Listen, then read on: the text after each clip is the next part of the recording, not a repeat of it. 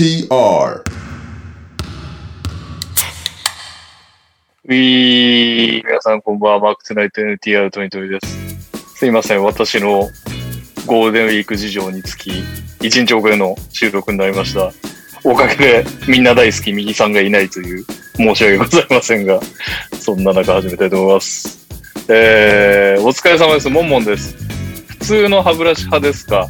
電動歯ブラシ派ですか？普通の歯ブラシ派なら片沢なんでしょうか？お願いします。えー、続きまして、お疲れ様です。ダブアツです。オープニングへの投稿です。食べたくないお土産を教えてください。ということで、この2通みんなゴールデンウィーク忙しいんですかね？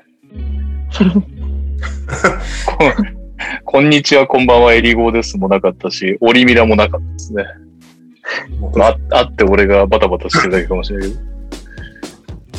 というわけで、2人しかいないカソメンバー、思いついたら歯ブラシの話か食べたくないお土産で。カズマとかいっぱいありそうだな、食べたくないおお土産とか。確かに。食べたくないお土産ってあんまりなくないですか？まあ、よっぽどなんか手作りのお土産とか来たらあれですけど。お土産でね、なんかなんとか作り体験したから。はい。なんかそういうのとかあったら嫌だなって思うくらいですけど。あんまりこういうの食べたくないって思うことはないですね。ないですか？なんか強いて言えば、はい。生食系じゃない方がいいかなと僕は思いますね。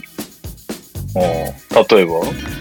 え、なんか、スナック菓子とかの方が嬉しいです。なんか生物とかで、お土産だよって持って帰ってきて、別に食べるんですけど、全然美味しく食べるんですけど、うん。スナック菓子とかの方が、なんか、安全そうだから、そのなんか持って帰る過程で何もないのはスナック菓子じゃないですか。腐らないし、なんか、ふ衛生的な問題も大丈夫そうなんで。それぐらいですね。本当に全然何でも美味しくいただくんですけど、まあ、強いて言えば、生食系はちょっと嫌だかなって感じです。なるほど。はい、カズマです。よろしくお願いします。えもらって食べたくないお土産なんてないよね。だってないですね。食べたくなかったらもらわない選択肢を僕は選ぶ気がしますけどね。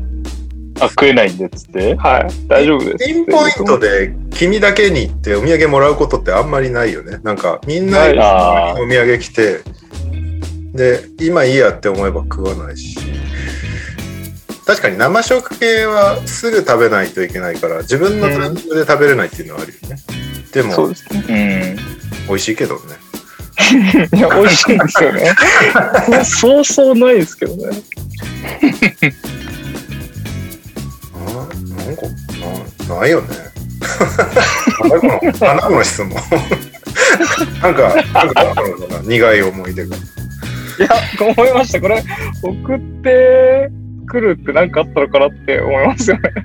あったのかもしんないし、毎週オープニング投稿を送るのを諦め始めてるのかもしれないですね。ダブアスさんエンディングも送ってきてくれるからね。ああ、ありがたい。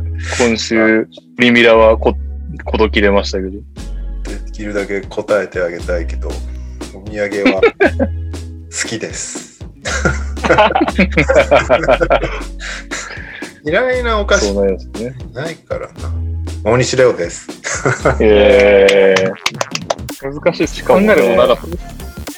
お土産どころか、井戸端会議のファンから送られてくるんですよ。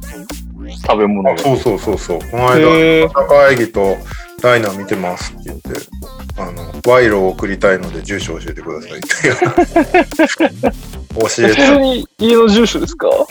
家の住所。いや、まあ、いつも送ってくれてて、その、上鈴木兄弟とかもいつももらってたっていうのは知ってたから、そんな変なことあないっていうのは分かってたんで、そんなね、急に DM 来て住所教えてくださいって言われて、教えないですよ。あ。それは、それはそうであってほしいですね。いや信頼できそうな人だったので、教えたら、あの、エゾマイタケっつって北北海道の方なんです。厚沢部町の。うんエゾマイタケと、なんか北海道のお菓子と、ガラナコーラと、札幌クラシックをおー家に送ってきてくれて、これ、あの、配信やってる感謝で送ってきたって妻に言ったらめっちゃ喜ばれました。ついにや喜ばれたことない生配信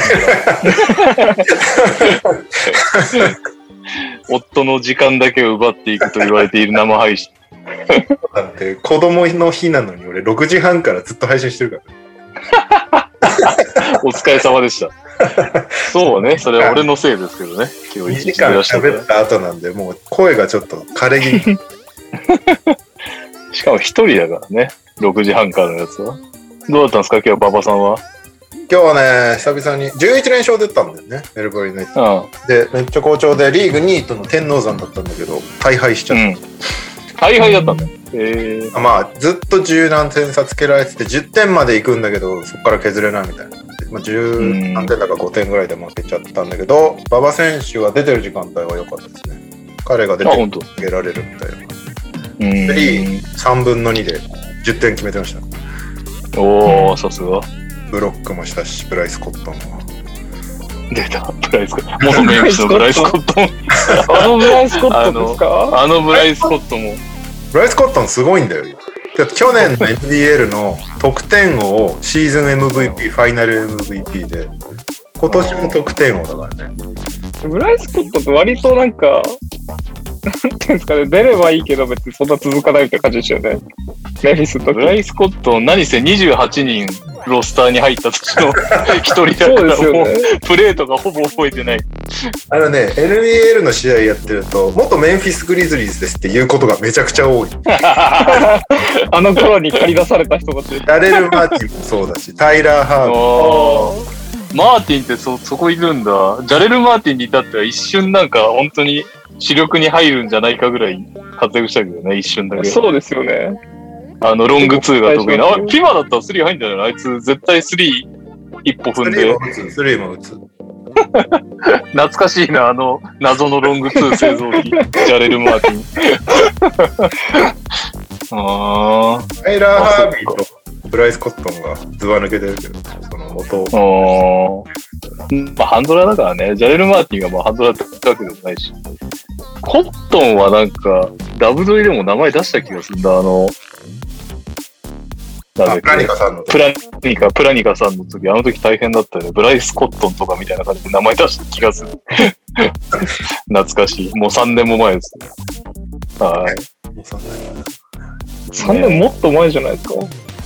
あ、いや、えっと、その、プラニカさんののインタビューしたのが3年半前ぐらい。あ、ああ。4年近くなるのか？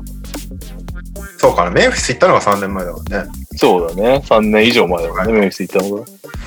恐ろしいぜ。なぜか、なぜかカズマの今日の壁紙がアトランタのチャンパーっていう。なんか一番手前にこうすぐ見つかったんでこれにしようと思いましなんか意味があんのかと思った。た。いや、全然何もストーリーも更新しないんでつまんないですよ、ジャンプはもう。あー一般になっちゃったわけですね。はい。NBL 行けばいいの？無理か。いや、どうなんですかね。まあ今もうロサンゼルスとかで彼女楽しくやってるんでいいんじゃないですか。すごい楽しそう交通事故の後プレイしてないもんね。そうですね。うんはい。そんなわけで、ゴールデンウィークはどこ行ってたんですか？皆さんは？うーんと、近所の公園にテントを張ったのと、おー、すごいじゃん。あと、だけど、面白そうで。あと、あ、潮干狩り行った。へえ。けど、人が多すぎてない。やっぱ出てんのね。なんか屋外だから大丈夫だろうみたいなとこがあるのかね。ああ、まあそうね。難しいっすね。延長ですよ、だって緊急事態宣言。た。ね。全然 NTR 収録できないね。もう全然 NTR を対面で収録する気すらなかった今。いや、飲みにやっぱ行きたいですよ。そうあなの。ー行ってないですね。胸を張って飲みに行きたい。で、カズマさんは？いや僕は、ゴールデンウィークの飲み会の予定をまず全部キャンセルしたんですよ。うんあのまあなんかあったら嫌だなっていうのと、まあ会社の関係でまあ移動したばっかりで、そのタイミングでなんかやるのも個人的には嫌だったんで、一旦全部キャンセルして、なんでなんか、すごいパーって遊んだっていう感じではないんですけど、鎌倉とかそこら辺は行きました。おーでもなんか、行ったんだそんなに、い鎌倉なんか人いるんじゃないや、意外といなかったですよ。なんか、うん小町通りとかじゃなくて、長谷っていうあの、由比ヶ浜とかの方なんですけど、そっちの方行って、はい。割と空いてましたね。あの大仏とかも近いんですけど、鎌鎌倉の大仏とかも。違ったっけ長谷寺じゃない方ですね。こう、あ、違うんだ。なんだっけ、なんとかいいんです。でもそこもそんなに人いなかったんで、割とえ空いてましたよ。あのー、ダブドリで俺が撮影した清水選手のジャンピングは由比ヶ浜です。あ、そうなんですか？あの、鎌倉のチームの人だね。へえ。でももう、風が吹き、海風なめになってぐらい吹いてて、もう砂ぼこりで目が開けられない中を、めちゃくちゃ枚数取って目開いてるやつを採用するみたいな、そういう世界で大変だったね。風強いときついですよね。晴れてたりしちゃうと、もっとなんかきついですよね。砂カラッカラになっちゃうんで、ああ、そうかもね。雨の後とかの方が割といいかもしれない。確かに。こっからね、またアジサイの季節とかね、鎌倉は人気だけどね。そうですね。長谷寺がアジサイじゃないですか、確か。ああ、そうなんだ。すごい綺麗 知識が適当だけど。いやすごい綺麗ですよ。ああ。以上。はい、なんか特別なことをしたわけじゃないです。強いて言えば iPhone 変えたぐらいです。もういいじゃん。意外と変えてねえな、俺。どんくらいだタピオカカメラにしました。いおお。どうなん？全然違う。や、なんか、あんままだピンときてないですけど、あの、望遠の方はすごいなって思います。うん。あの、普通、今まで違ったってことか。俺すでに望遠あるやつだな。あ本当ですか？今まで僕 10S だったんで、あの、はいはいはいはい引くパターンはなかったです。ズームだけがよあったんですけど、引くパターンなかったんですけど。超広角がなかったのか？あ、そうです、そうです。合格ね。でも超広角ってマジで 使うときないし、なんかこう変な絵撮るぐらいしか ななくない？いや、まあそうですね。あの、足が長くなる写真が撮れるじゃないですか。ああ、そうね。あれをちょっと撮りに行きたいなと思ってます。今週僕ディズニー行くんで、ちょっと撮ってこようと思い出ます。た。ディズニーはやってんだ。ディズニーやってます。ディズニーシー行くんですけど、アルコール提供してないんで、ちょっと残念ですね。てか、やるやらないの差がもうわかんないから、どこが空いてんのかよく、ちゃんと調べていかないとよくわかんない。ディズニーはやってますね。ユニバはやってやっないです。てるんや。あ、そうな。あ大阪がね、厳しいことになってるから、まあ、ディズニー一応千葉だもんな。そうですね。なるほどね。はい。そんなわけで、ゴールデンウィークといえばですよ。私的にはもうずっとダブドリを検索してリツイートマシーンになるっていう話だったんですけど。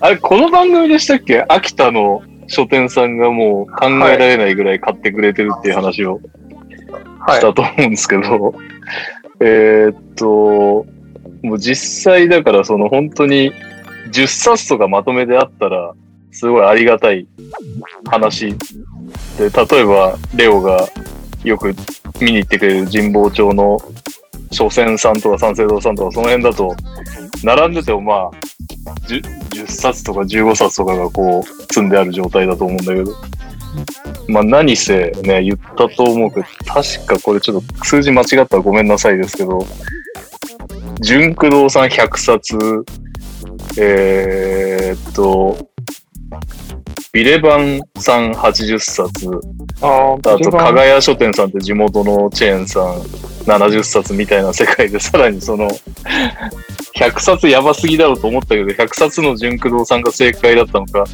ビレバンさんと加賀屋さんから また注文行くんで、ゴールデンウィーク開けたら連絡くださいみたいなのが来るっていう。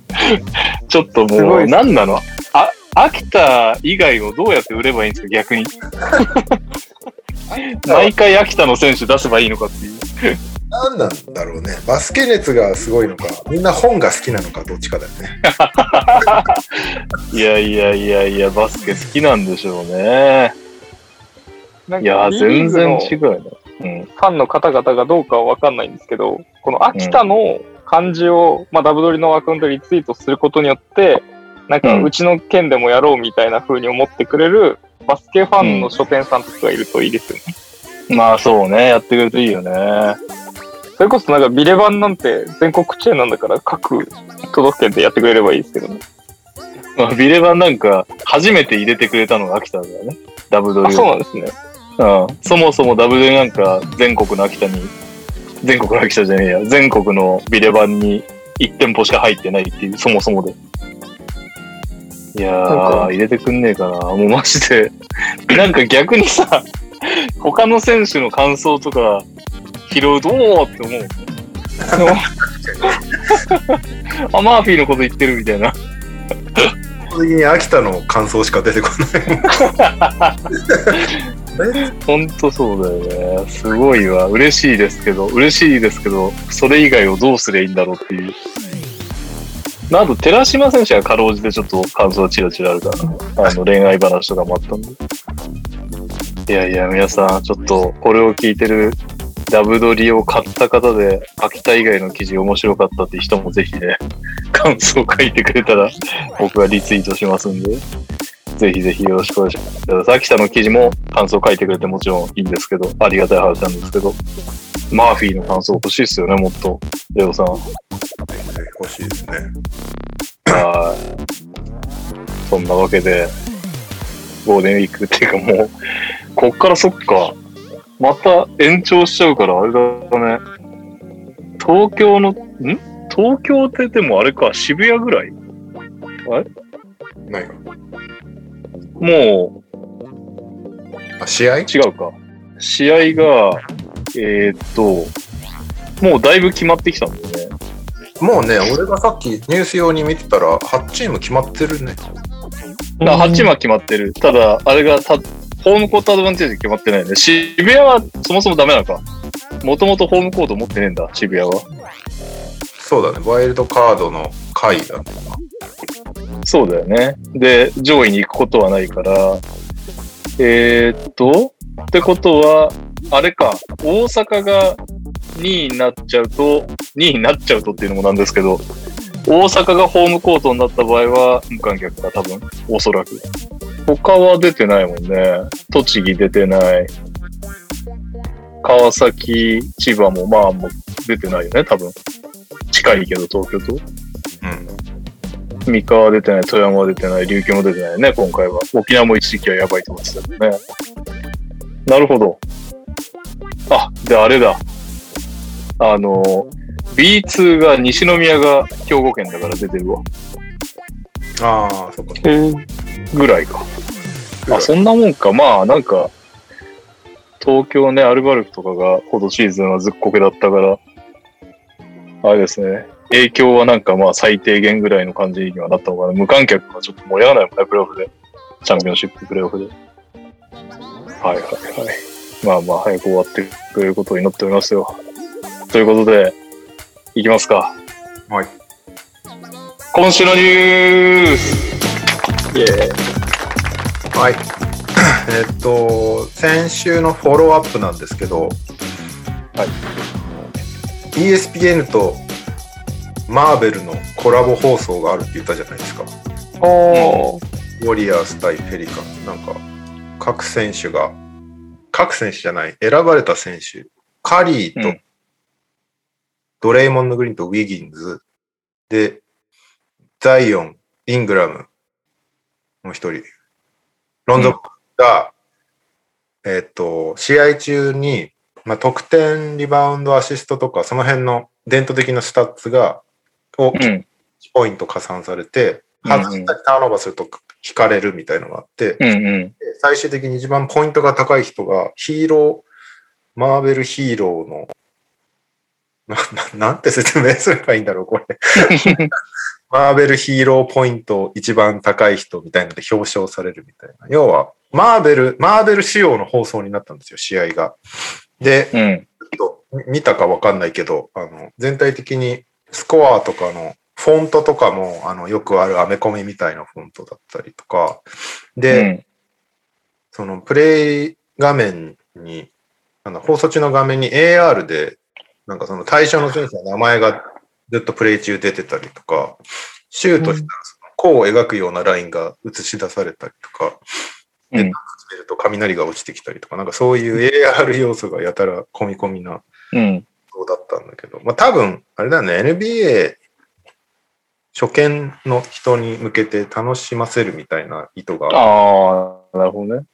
グリーンも、あ、最終的にグリーンがそのヒーローチャンピオンだったんだけど、おお、そうなんうだ。ん。10点、10点、15アシスト、13リバウンド、3スティールだったんだよ。で。フィールドゴールも1本しか外してないし、フリースロー外してないし、マイナスは唯一ターンオーバーが4つみたいな、なんかすごかった。おお。でもカリーと1ポイント差とかだったかな。カリーもなんかすげえ活躍してたんだよな、この試合うん。で、グリーンはその勝った後、子供3人いるし、めっちゃ楽しみだったんだよ、この試合、みたいなこと言ってたから、そういう、なるほど、あんのかって感じはしたけど。まあでも選手だからいきなり放送で否定的なことは言えないよね。そういうのも、うん成功だったのかはちょっとよくわかんないです。リアルタイム、まあ、いろいろやってみていいんじゃないですかね。うんはい、えー月間系の動画出ましたね。月間 MVP for April、4月ですね。うん。西がステフィン・カリー、3まあまあ。3得点、6.1リバウンド、4.6アシスト。後輩自体はそんなになんですね。8勝7敗。そして、東がジュリアス・ランドル27.1得点、9.0リバウンド、6.3アシスト、11勝4やば。敗。今すごいからね。うん。そして、ルーキー・オブ・ザ・マンス4月は、うん西がアンソニー・エドワーズ、ティンバーウルブス。はい。得点5.1リバウンド、3.3アシスト、1.6スティール。最近ちょっと好調ですからね、ミネソタ。なるほど。東が渡辺選手のチームメイト、マラカイ・フリン、ラプターズ。おお。1.7、4.1リバウンド、4.8アシスト、1.5スティール。最近なんかね、先発で出たりして、結構活躍してんだよね、マラカイ。そして、コーチオブザマンス。マイク・マローン、デンバーナゲッツ。13勝3敗は4月の成績としてリーグトップ。うんうん。ジャマール・マレーが抜けた後も負けないっていう感じだよね。でも、この間ちょっと行こうとしちゃったけど。そして、東がなんと、スコット・ブルックス、ワシントン・ウィズ12勝5敗。まさかスコット・ブルックスがコーチ・オブ・ザ・マンスを取るのを見ることになるとは。まあまあ、ボロクソ言われてましたけどね。作あ戦がの、ないみたいなこと、ボロクソに言ってたよね。イニシャルで言うと MQ さんっていう方から結構ボロクソ言われてますけど、ね、イニシャルトークです ということで、今、はいウィザーズは10位でギリギリプレイントーナメントに入っている状態なんです。けど。いいですね。ラプターズに3.5ゲーム差つけてて、今度金曜日にウィザーズ対ラプターズがあるんだよね。にようやく実現するか日本人対決って言われてるやつなんだけど、はいはいはい。今シーズン最回、3回目にして、1回目は八村選手、2回目は渡辺選手の怪我で両方出る、それぞれ出れず、金曜日は出れるといいねということで、でその日本人対決ってことで我々は注目してるけど、うん。お互いにとってかなり重要な試合になるっていうね、直接対決。うん。10位、11位。で、ニックナースもそこの試合はラストチャンスみたいなこと言ってたね。これ負けたうらん。厳しいみたいなこと言ってたから、うん。どうなるか注目ですね、これはね。まあでも今日スタメンに使ってましたからね。お渡辺選手今日、今季？2度目の？今季？2うん。度目か。キャリア2度目か。やはりは2度目のスタメン起用で、30分15秒。キャリアベストです。最、キャリアハイ。いいっすね。大事ですよね。6得点、6リバウンド。まあ6得点が第1クォーターだからめちゃ期待してしまったけどね。そうそうそう。終わった、そこで。でもずっとポール・ジョージついてたんだって？俺試合見てないんだけど。最初からポール・ジョージ任されてて、あチャンスが褒めてたよね。で、得あ。レ点ギュラーシーズン P は侮れないですからね。らしい。レギュラーシーズン P マジすげえから。いやー、期待しちゃうよね、日本。うん。見たいですね、対決。金曜日の日本時間8時半から、ラプターズ対ウィザーズ。でってことはマッチアップはしないんだな。まあもちろんスイッチとかで当然何回もあるでしょうけど、順当に行くと、シアカム、八村？かなそれもすげえな、相手シアカムか。でもど、どうなん、どうなんだろうね。まあでも、そうだな。シアカム、八村だろうな。あれ？ラプターズってセンター今誰だっけ？ケンバーチ。バーチじゃないですか。ケンバーチか。じゃあバーチがレンとかにつく。うん。レン。レンさんか。それかギャフォード。なるほどね。ウィザーズもよく勝ってんな。全然マッチアップするかなめちゃくちゃ勝ってるもんね。へえ。おお。えーっと、マッチアップマジック。そっか。えー。一番最後の試合はレンがセンターだね。えってことは何？ビールにお前つけってやらされる可能性もあるわけ？ずっとビールつけみたいな。先発で出たらね。先発で出て、それは熱いな逆にそうじゃないとなんかあれだね。他って、マンツーでこいつを頑張って止めろみたいなやついないよね。ウエストブルックってこともないだろうから。ってことはないだろうからね。ねえ他はなんか無理くりやってくる選手があんまいないね。ウィングで。タンスずっとデナイしてくれてくる。みたいなのはある。ん？ベルタンスをずっとディナイしててくださいみたいなのがあるかもしれない。それも疲れそうだな。ずっとベルタンスディナイし続けるのも。まあいいですね。見せ場あるといいですね。渡辺選そんなに大きいウィングがいないのか。いないね。うん。ビールもそんな大きくないもんね。うん。はい。朝8時半から金曜日。日本人対決。裏で井戸端会議が生配信してるので、おお、そうだ。副音声聞きたい人はぜひ YouTube 見ながら NBA 楽天を見てください。いいっすね。おも後半から見れるかな。あれだわ。西宮に朝から行ってくるわ。あ、あいつだ。仙台追っかけに。ははい。うーんと、怪我や契約契約周りですけど、ハリバートンが左膝の怪我でシーズン残りを欠場することが。決まりましたということで、あもうなんと。ボールとエドワーズの一騎打ちになりました、ね。いやー。残念ですね。何年キングス残念チームだよな、そもそも。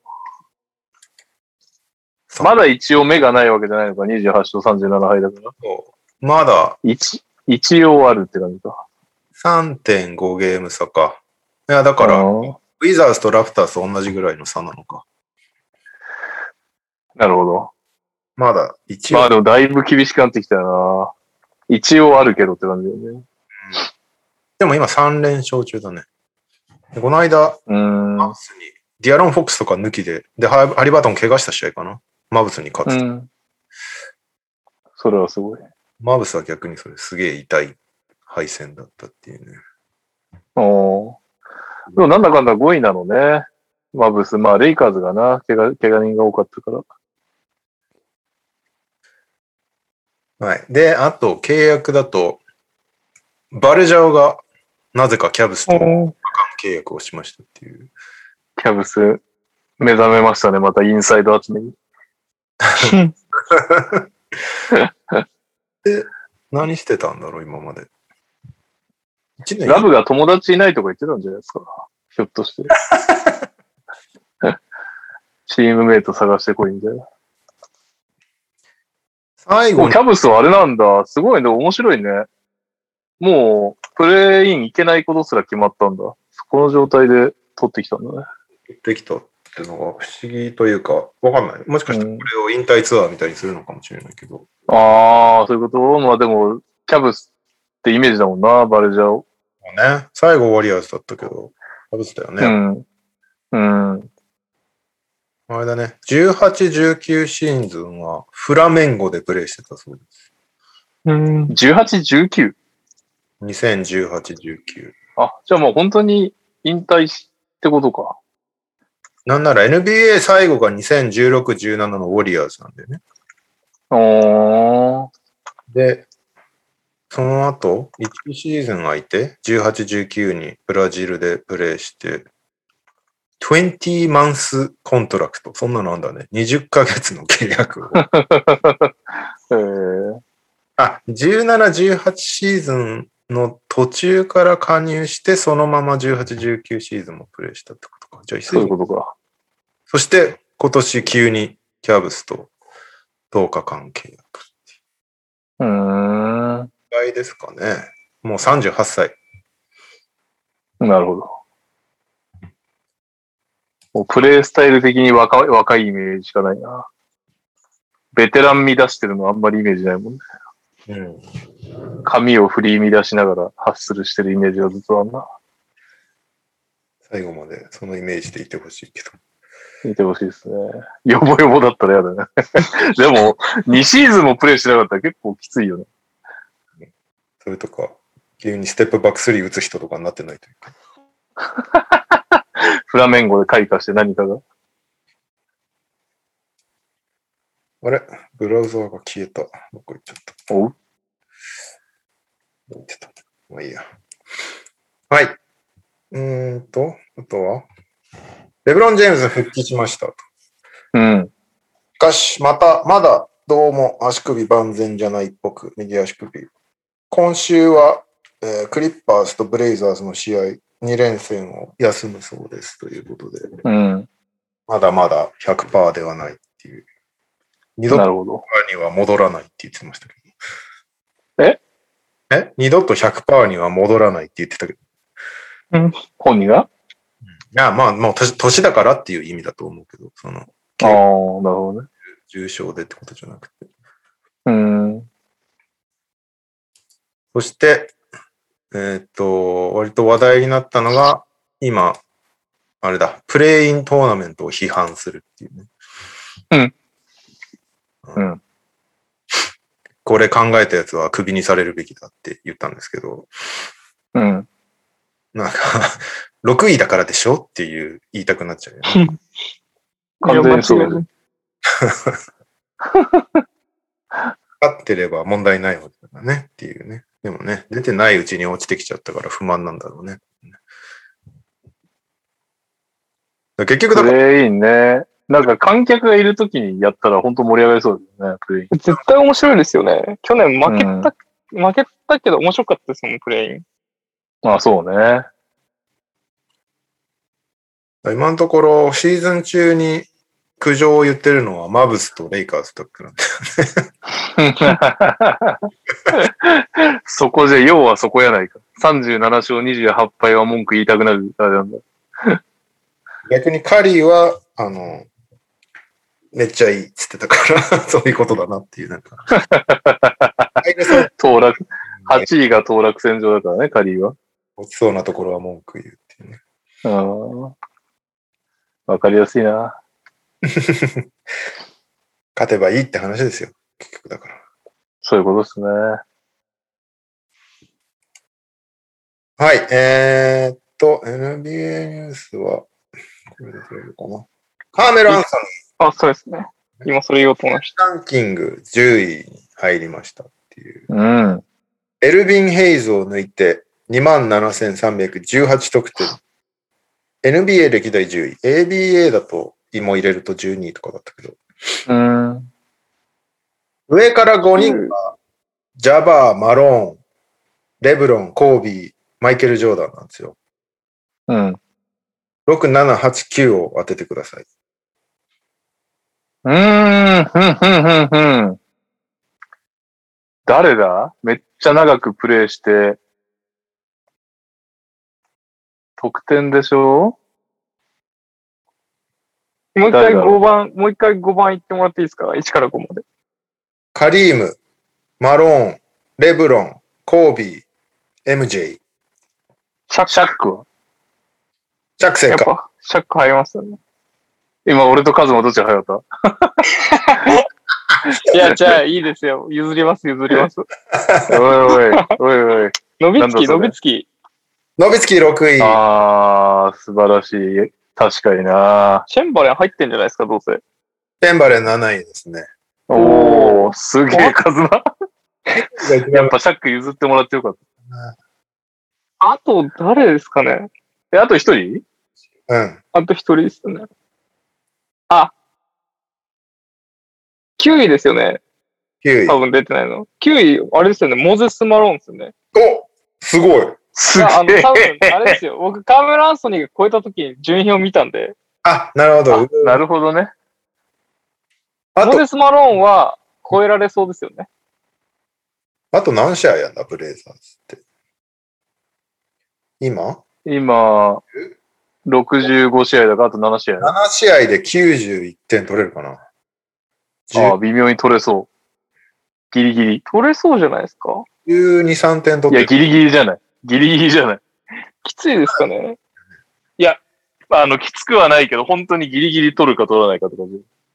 なんか、マローン、あの、なんか、マローン、ヘイズの間にカーメラが来てるみたいな画像を見た気がして、覚えてました。でも超えられそうだなとは思いました。うーん。でも今すごいよな。も今シーうバークリーとかオラジャンを超えてるってことだもんな。今シーズン平均13.6だから、本当にギリギリだね、これ。すげえ。13.6×7 は ?95.2 だから、ギリギリ超える。ギリギリ？ずっこける試合がなければな。でもね。ここ10試合は15.2得点と、調子いいですよねいい。じゃないですか。いけそうですね、これは。いいっすね。はい。NBA ニュースは以上です。なんか、うん。メンフィスさんは。いやー、なんかあります？メンフィスいい話題ないっすよね、最近。ないんじゃないですかね。多分。だいたいモラントのハイライトがすごいぐらいのことしかないよな。あれ、モラント、この間退場したんだっけ？なんか、審判しました？テクニカルで。一発退場みたいな。一発じゃなかったでしたっけ？なんか退場させられてましたよ。メンフィス。メンフィスなんか、ね、それ買っとけよ、みたいなのを結構落として。そんなんばっかりだ勝てないですね。8位に入るか9位に入るかって全然違うからね。違いますよね。うーん。今、同率で、ウォリアーズが8位、メンフィスが。うーん。いやー、微妙っすね。ちょっとさすがに全員揃うのが遅すぎた気はしますね。こっから伸びてくればいいけど。確かに。オーランドとかに1点差で負けてんだもんね。いや、もうあのコール・アンソニーにやられたの本当もう、最悪と思いましたよ。直前のツイートで全く成長してないって春日さんがこき下ろしてたからいけんのかなと思ったけど、コール・アンソニーにやられるっていう。いやー、厳しい世界ですね。あとなんかあったっけ？全然思い浮かばないな。グリズリーズホームほぼないじゃないですか。ザック・ランドルフが久しぶりに会場に来ましたくらいじゃないですか。うんあ、本当引退してからあんまり変わってない気がしますね。あの、なんか、ちょこっとだけ上残すみちょいちょい出てくんじゃん、なんか、あの、ほら、あれ書いてるじゃん。なんだっけ。今年だよね、あれ。あれ、えっと、プレイヤーズトリビューン書いてたよね。ああ、あれ、なんか、コービーの娘と同じチームだったとかで、えあのザックの娘も、なるほどね。はいはいはい。生前のコービーはこんな感じだったみたいな、書いてた気がする。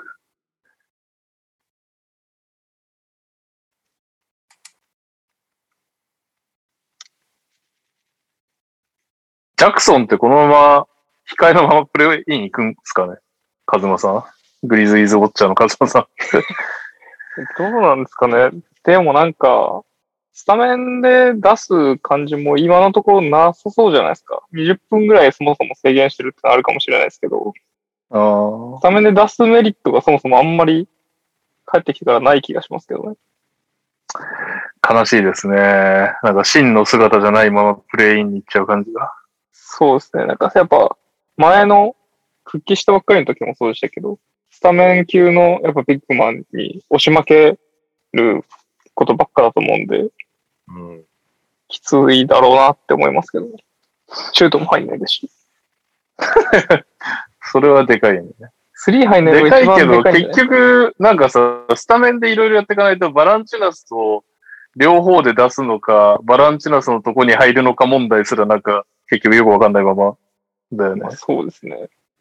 なんか今日のあれ、今日のあれとかもそう、今日のミネソタも、いやいや、お前ラッセル使えやっていう、思ってしまうのとちょっと似てるというか、うんもうなんか、あのあ、先が見えないよね。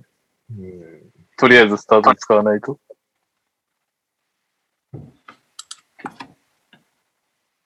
はい、すいません。グイズイズファンはちょっと愚痴ばかりです。そして、一人の、来られましたね。ちょうどい N がました。終わったので、もらったら食べたくないお土産を言って名乗ってください。食べたくない？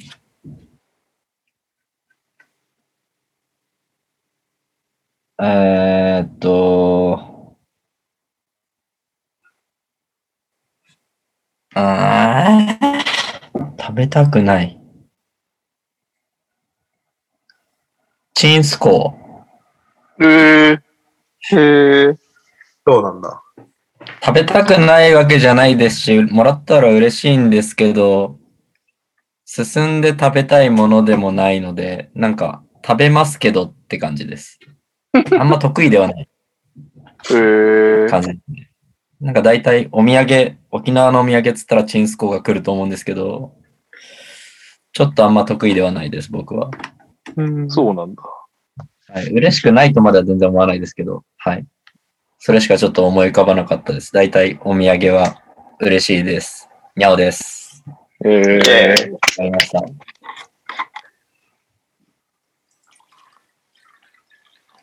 はい。じゃあ、日本方面ですけど、日本方面、はい特に俺、あんまり持ってなくて、プレイオフ決まったよっていう、ほぼ、うん。ムが決まりましたよっていう話なんですけど、まあ、なんとなくオープニングでやっちゃったけど、一応もう一回やるはいはい。えっと、うーんと、今年は東地区、西地区の2つしかなくて B1 は。えーうん優勝がもう決定してる？あ、ホーム開催が決定してるのが宇都宮ブレックス、東うん49勝40、あ、49勝10。あ、もう地区優勝は決まってんのか。M0 って書いてあるから。決まってますね。はいで、西地区が琉球ゴールデンキングス39勝。うんそして、プレーオフが出場決まってて、順位がまだ多分定まってないのが、うん東が千葉ジェッツ、川崎ブレイブサンダース、2位、3位。で、西の2位、3位が大阪エベッサとシーホース三河。そして、ワイルドカード2枠が、どちらも東地区から富山グラウジズとサンロッカーズ渋谷。うんで、この8チームでプレーオフが行われますと。プレーオフうん B リーグチャンピオンシップが行われます。うん。で、まあ、あれか、順位の変動がまだありますよっていう話ですかね。だから、1カードも決まってないってことだね。そういうこと。うん B1 は。うん。B は決まってるけど、他がまだ変動するかな。そう。あの、2位、3位が両方ひっくり返る可能性あって、さらにワイルドカードひっくり返る可能性。うんうん。東の千葉が渋谷に勝つと、えーっと、千葉と、あ、千葉と、千葉が渋谷に勝つとひっくり返らなくなるのか。2位千葉、3位川崎で、ワイルドカードが富山一つ目で、二つ目が渋谷なのか。で、あと川崎み、川崎でね、大阪三河も直接対決が残ってるからひっくり返る可能性があるという感じですね。なんか、さっき始まる前にカズマに愚痴ってたんだけど、うん。リーグの今年の日程ページがマジでつわけわかんなすぎて、誰が何の試合やってんのかわからないっていう。何の試合が残ってんのかも全然わかんないんだよね。結構難しいよね。俺が、あの、使いまくってるスポナビすら結構見づらくなってるからね。36節っていうのはもう終わってるってことだよね。で、延期になったい試合や、最初、そになってやってるから、いろんな節の試合が今行われてるっていう、なんかう。、そうそうそうそ今日の試合どこだろうと思って日程を開くと、そのメイクアップしてる節のが出てきて、2試合かと思ったら違う節にもやってる試合とかがあって、う。そうそうそうそうそリーグのサイトだと、一、今日やってる試合っていうのが一覧できないっていう、なんかすごいクソ仕様なんだよね。う。うん。だからバスケットライブでやってる試合をまず確認した方がいいそうかも。でもス、スポナビがかろうじて、一、今日はこの試合みたいなのが、節な。あ、や間ってた。は表示してくれてた。このいはい。え、節システム、俺すごい謎なんだけど、な、何のメリットがあるの？J リーグから持ってきただけじゃないですか、多分。なんかそんなイメージなんだけど、まあ、ヨーロッパのサッカーとかもやってる。なんなら、オーストラリアの NBL も節なんだけど、うん。節に区切る理由がいまいちわかんない。節、節チャンピオンとかないよね、だって。ないっすね。だから、まあ、本当にただ単に J リーグから持ってきただけとしか思わないですけどね。その後にプレイオフがあるっていうのと、畜生、畜生だしね。そもそも。畜生だし、その後にプレイオフがあるから、ちょっとわ、わけ、難しいよね、そもそもが。うん。で、さらに今回コロナで変動してるからっていう、余計難しくなってるっていう。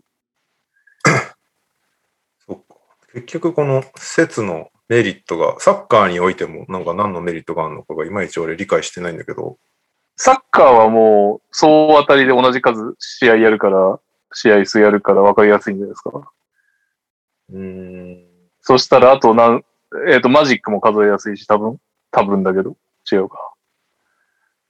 あの、全チームとやるじゃないですか、サッカーは。多分、地区制じゃないから。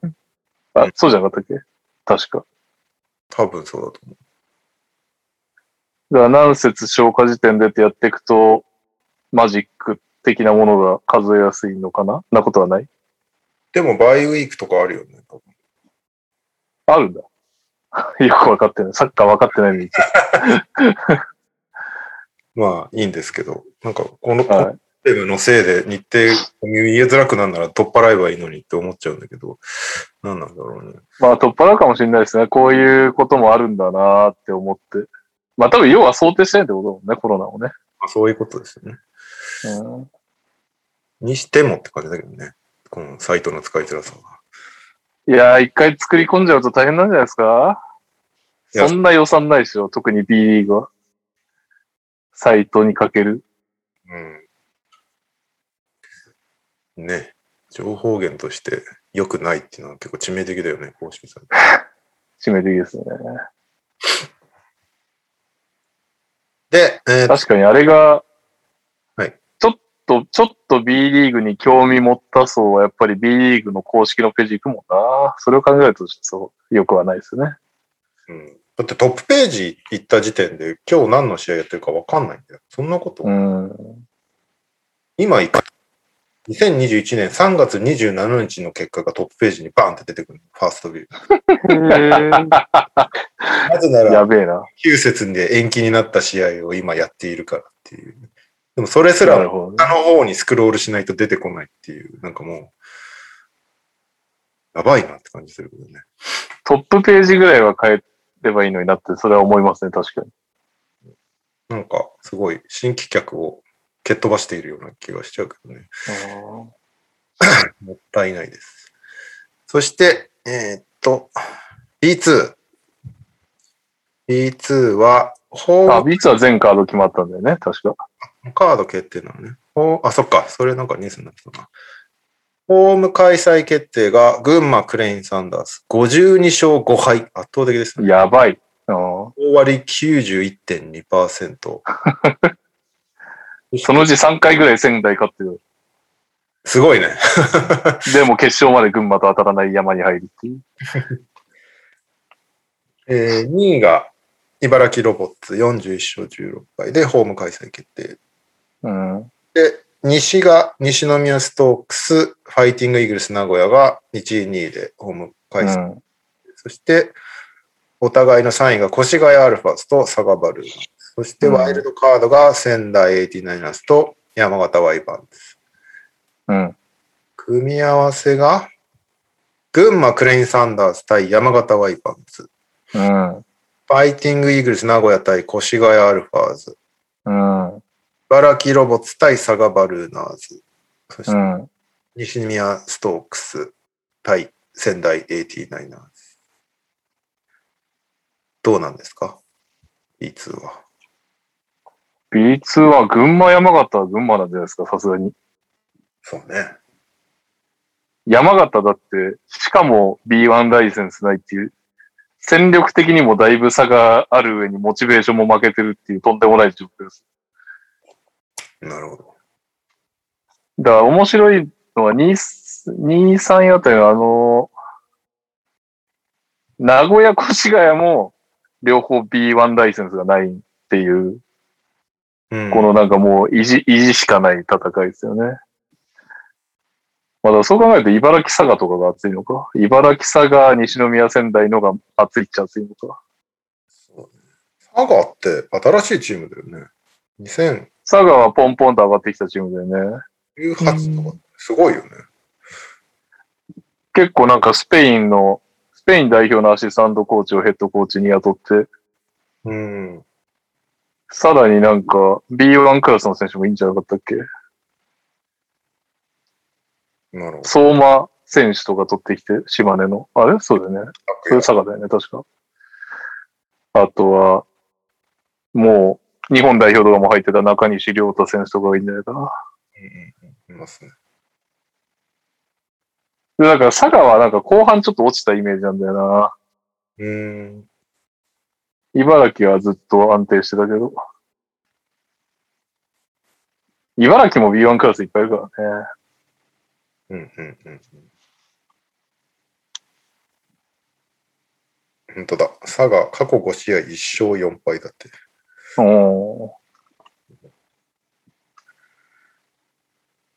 はい。っていう感じですかね。徐々に。そっか。B2 はプレイオフスなのか。B1 のチャンピオンシップのうん。近づいてきました。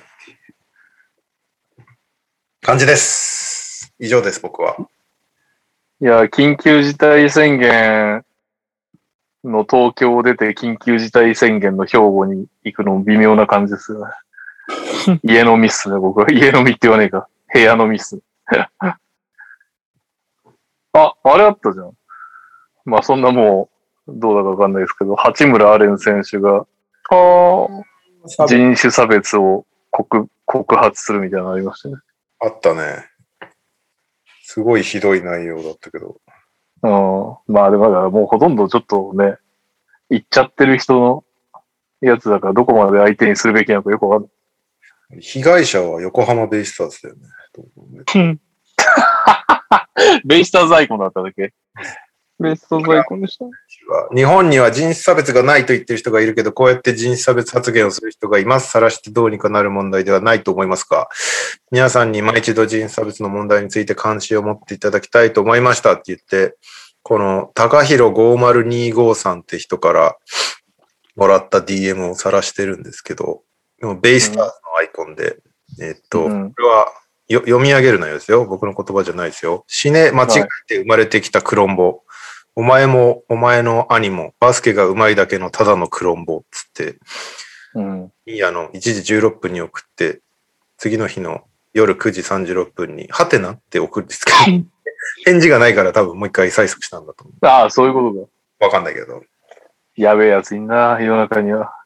そして、これに対して、八村塁選手もリプライしてて、こんなの毎日のように来るよ、つって書いてるんで、やばいですね。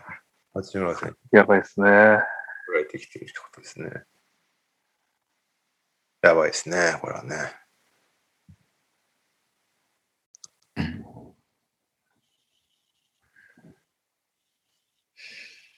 はい。あとは投稿ですかね。あ、投稿ですか。えー、っと、少々お待ちください。こんにちは、こんばんは、えりごーです。それでは行きますか。今週の秋田、あと一つ、終わり近づき、身に染みる、思うは一つ、あの毛がなければ、以上となります。よろしくお願いいたします。あそうですね。コールビーが両膝同時に行くというのが、な、ところからずるずる落ちちゃったって感じが来たね、確かに。あれなきゃ、えー、つワイルドカードぐらいは言ってた可能性あるのか。カルバイルドカード争いしてたけど、まあね、東京が、うん？東京6割ぐらい勝ったんだっけ？それでいけなかったぐらいだから、まあ厳しかったは厳しかったにしろ、チャンスがなくなったのはあの怪我だよね。えー、続きまして、こんばんは土井健です。今週の川崎のコーナーへ投稿、投稿です。7連勝、東の上位全撃破、千葉、宇都宮、東京、渋谷、そしてもう一区。このままじゃあっさりやられる引き締めろ。変なことして燃料まくな。シーズン最終戦後の辻選手の川崎強すぎます発言や、熊谷選手のズボン下ろし事件など試合以外のところでも話題を振りまいてしまった今週。チャンピオンシップまでバイウィークを挟むので一旦リセットして気持ちを締め直してほしいです。川崎からは以上です。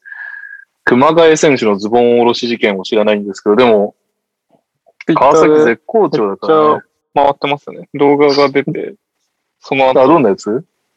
なんかエンジンみたいに組んでて、試合中エンジンみたいに組んでて、うその後に青木選手かな？青木選手のうん。ズボンをこう、熊谷選手が下げて、スパッツが見えるっていう。で、それで試合なんかヘラ中ってこそうです。とそれで、なんかヘラヘラしてるのを、なんか誰かが動画かなんか上げて、なんか良くないですよね、みたいな。で、それに対して、まあ、某、某いろんな方が、なんか、もういろんなこれ方は謝謝罪、謝罪を求めるみたいな運動をしてますね。何何それ？某いろんな方って。言っちゃえ言っちゃえ。もう青い人。すごい青い人ですね。青い人？はい。え、青い人って、B リーグ見んの？見るわかんないです。でもなんか、目に触れたんじゃないですか？え、そうなんだ。まあ、某後で見ればいいか。某与党批判の方ですね。いや、一応 LINE、LINE にツイートの URL を送りましたけど。なんかハラ、ハあ、本当？川崎から説明を求むみたいなの回ってましたよね。そうですね。なんかそれを、まあ、さらにまあ、リツイートとか、引用リツイートとかしてる方とかがいるんで、まあ、川崎とね、かあ、ハラスメント行為？っていう風に捉える方もいるんだなと思いましたね。うわ、全然間違った。そういうことか。なんかこんな相手を、こんな真剣に試合してる中でそんなことやってんじゃねえよじゃないんだ。違うと思いますよふざけてんじゃねえよじゃなくて、青木選手へのハラスメント行為だってことか。でも最初は、ふざけてんなよっていう動画を僕は先に見たんですよ。なんか動画に対する意見を見て、はいはいはい。で、なんか数日前、昨日とか一昨日くらいからこっちを見るようになりましたね。あ、そうなんだ。知らなんなかった。か俺が見た意見は子供が真似するからやめろみたいなのはみんな言ってましたけど。それは青い人が書いてます。あ青い人が、まあ、6号一、6号一さんでいいだろ、も結構いろんいろんな人が言ってる。一応、う。へえ。そういうことか。ちょっと予想してなかったな。そっちのね。うーん。ああ、でもあれだよ。6号一さんほら、ペニーがジョーダンにやられてっから。引きずってる感じムカついて、ムカついてたんだよ。20年間ぐらい。20年以上か。25年ぐらい。これもハラスメントだった。あれもハラスメント。あれハラスメントでしょ？謝ってくださいよ。ブルーズファンを代表して。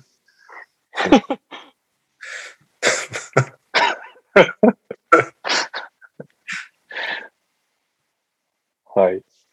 ということで、次の話題いきますか。お、次の投稿か。まあでも川崎は強いっす。お疲れ様です。ミケイです。今週は京都短歌をお送りします。コロナ明け、登録10人島根戦、ゲーム感書き勝てぬ2戦。うん。京都確かまだもう2試合残ってるね。島根が本当強いんだよなということで、次この方です。お疲れ様です。ダバーツです。島根短歌を投稿します。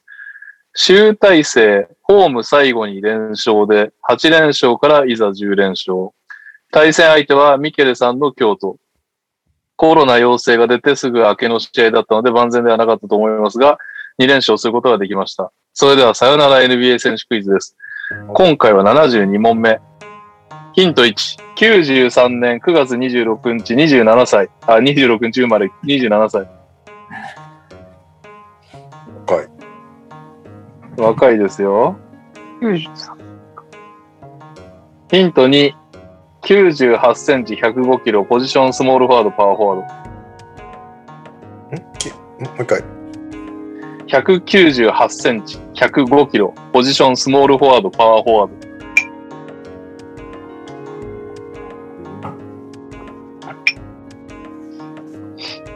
198センチのパワーフォワード。ちょうん。スモールフォワード、パワーフォワード。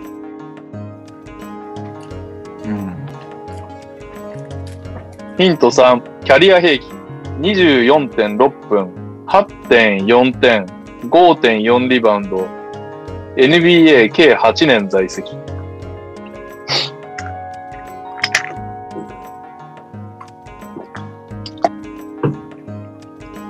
全然わかんないです。いい選手っすね。まあいい選手だよね。間違いないです。えー、ヒント4、大学ケンタッキー。うわケンタッキー。だいぶ限られるな。ぁ、大学出ちゃった。ケンタッキー27歳です。よ。ケンタッキー出身の。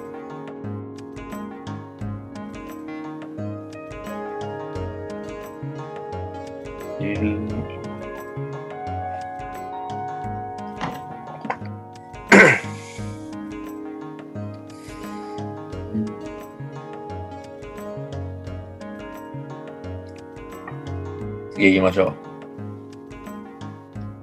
う。これでも次で当たっちゃうよ。いいっすか？ヒント5。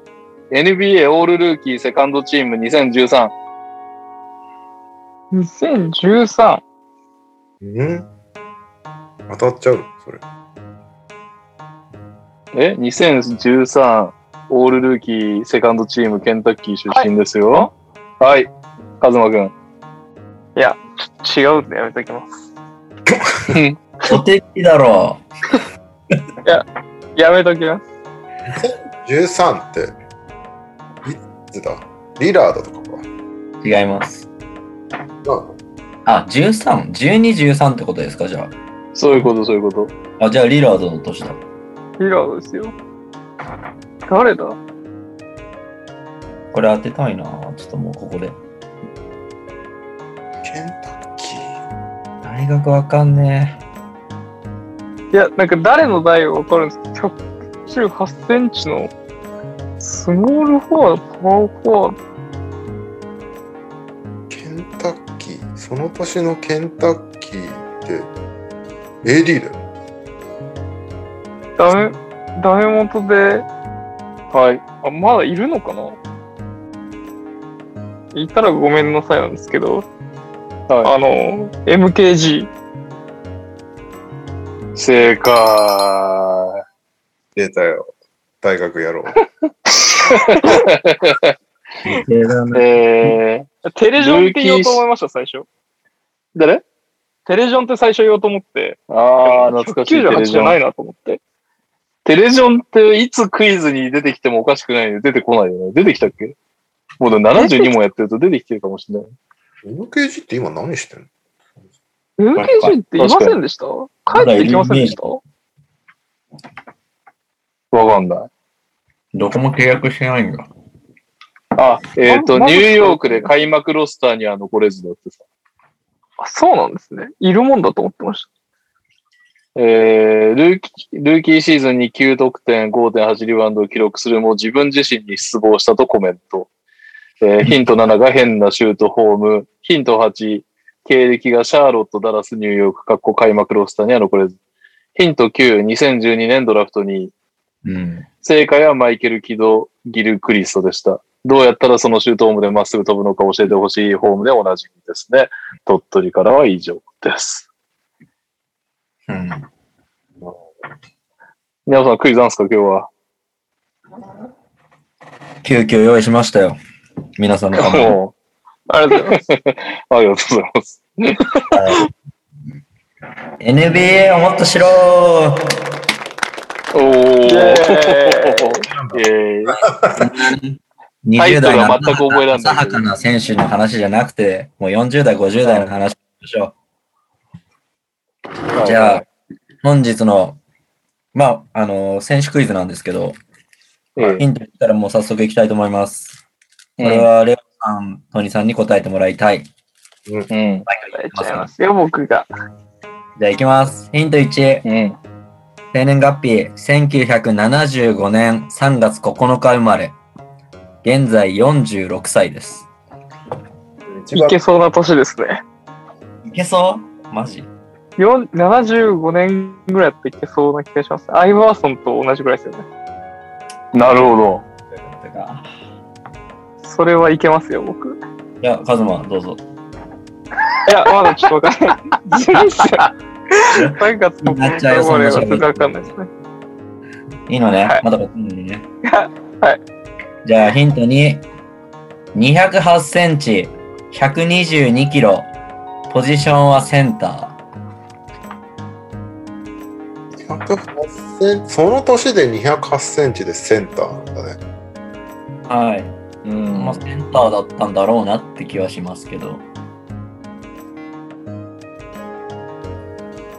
これでも多分確かにカズマわかるかもな。でも分かりそうな感じですよね。多分。大学行ったらカズマわかっちゃうんだよね、多分ね。え言いましょうよ。じゃあ、大学です、ヒントさん。え？えー名門コルゲート大学卒業してます。どこ？全然わかんないじゃないですか。コルゲート大学。大学。歯磨き粉と同じ名前でおなじみのこれ。大学 ただ誰も答えない。がっかりですよ、本当に。全然わかんない。じゃあ、ヒント4。キャリアスタッツ。通算733試合に出場。えー平均4.1得点、4.7リバウンド、1.6ブロックを記録してます。すげえ。ブロックがすごい。4点？4.1点、4.7リバウンド、1.6ブロックです。平均で。キャリアの平均で。ブロックがうまい。アイバーソン世代。うん。4点4リバウンドちょっとじゃあこれ、補足のヒントで、えーっと、2000年のシーズンに、キャリアハイの2.7ブロック記録してますね、平均で。2000年までいるってことだねいますね2000年ですか？うん。はいおいやそのその時代のインサイドを言うだけえー、ポラードあ残念ああ。お手つきはい。えトニーさんいきます？いきます。カズマが分かっちゃいそうっていうのをヒントに。ダレンベア。いや、残念なんだそんな、そんな年取ってないですよ。ももっとすごいですね、多分。じゃあ、カズマはまだ答えないでいい？答えないです。おい、言っとけよ。勝ちに勝ちに行きますよ。じゃあ次のヒント。出身、出身は、えーセント・ヴィンセント・グレナディーンという国ですね。これ、お手つき言っといた方が面白かったです。カズマ全答えの。とヴィンセント・グレナディーンっていう国があるってことね。あるらしいです。なんか、国籍のところがそうなってました。セント・ヴィンセント・グレナデ島島生まれっぽいですね。島で生まれてるっぽいですね。なんなんとか島生まれっぽいブロックのうまいやつね。そんなの意識してバスケ見てないわ。じゃあ、復活させちゃいますよ、二人を。はい、イお願いしまェーイ。はい。はい、じゃあ、次のヒント。あどっちにしようかな。うーん。す。順番今決めてるんですかいや、あと2個あって、うん。チチーム系が欲しいですね。じゃあドラフト年度にしよう。ドラフトされたのが、1997年、えー、1巡目、8位で指名されてます。ええ結構高い。97年の8位、ダンカンとかだよね。ビラ。なんか。おそうです。どこに指名されてるかも教えてくれないんですか？教えないでしょうよ。はい。それ言ったらわかる系ですかあいや、違う、違ったわ。ごめん。間違いや、間違えました。ち ちょっなみにとあった。次のヒントが経歴になっちゃうんで、カズマ来ちゃいますよ、多分。そうだね。ちょっとここでもうちょっと考えよう。その時代の島生まれっぽいインサイド適ドラ当に言ってこドラフトのチーム教えてくださいよ。う。えー、?97 年でビョンビョン飛んじゃうやつ？なんかね、ビョンビョン飛んでたのかどうかわかんないです。あ、でかい。あ、違うね。2メーター8だもんな。ただなんかブロックはしてた記憶はあるなって感じです、俺は。で、2.7ブロックって相当だぞ。そうですね。次のヒントいきましょう。なんか、ちょっとずつ経歴出していきましょう。じゃあ、ドラフトされた最初のチーム、ファーストシーズンは、ウォリアーズです。はい。はい。はい。カズマかな今のは。フォイル、フォイル、ル。フォイル、なん、なんとかなんとかフォイル。え？アドナルフォイル。アアドドナルフォイル。俺はフルネーム言った。そうですねずるなんとかフォイラーちょっと NG ですね。フォイル、フォイル合ってるじゃないですか。さっき MKG で僕通ってるんですよ。それは、あの、トニさん基準が緩かったからね。で、はい正解ですか？正解は、はい、エドナル・フォイルでした。ああ。2.7ブロックなんかしてた？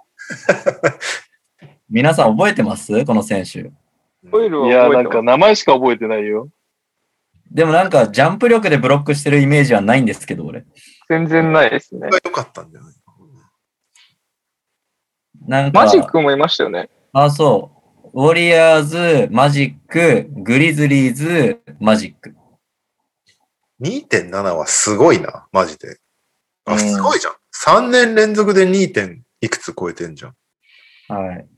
2000じゃあ年。もうベン・オーレスかフォイルかみたいになってません、そその頃。すごいな。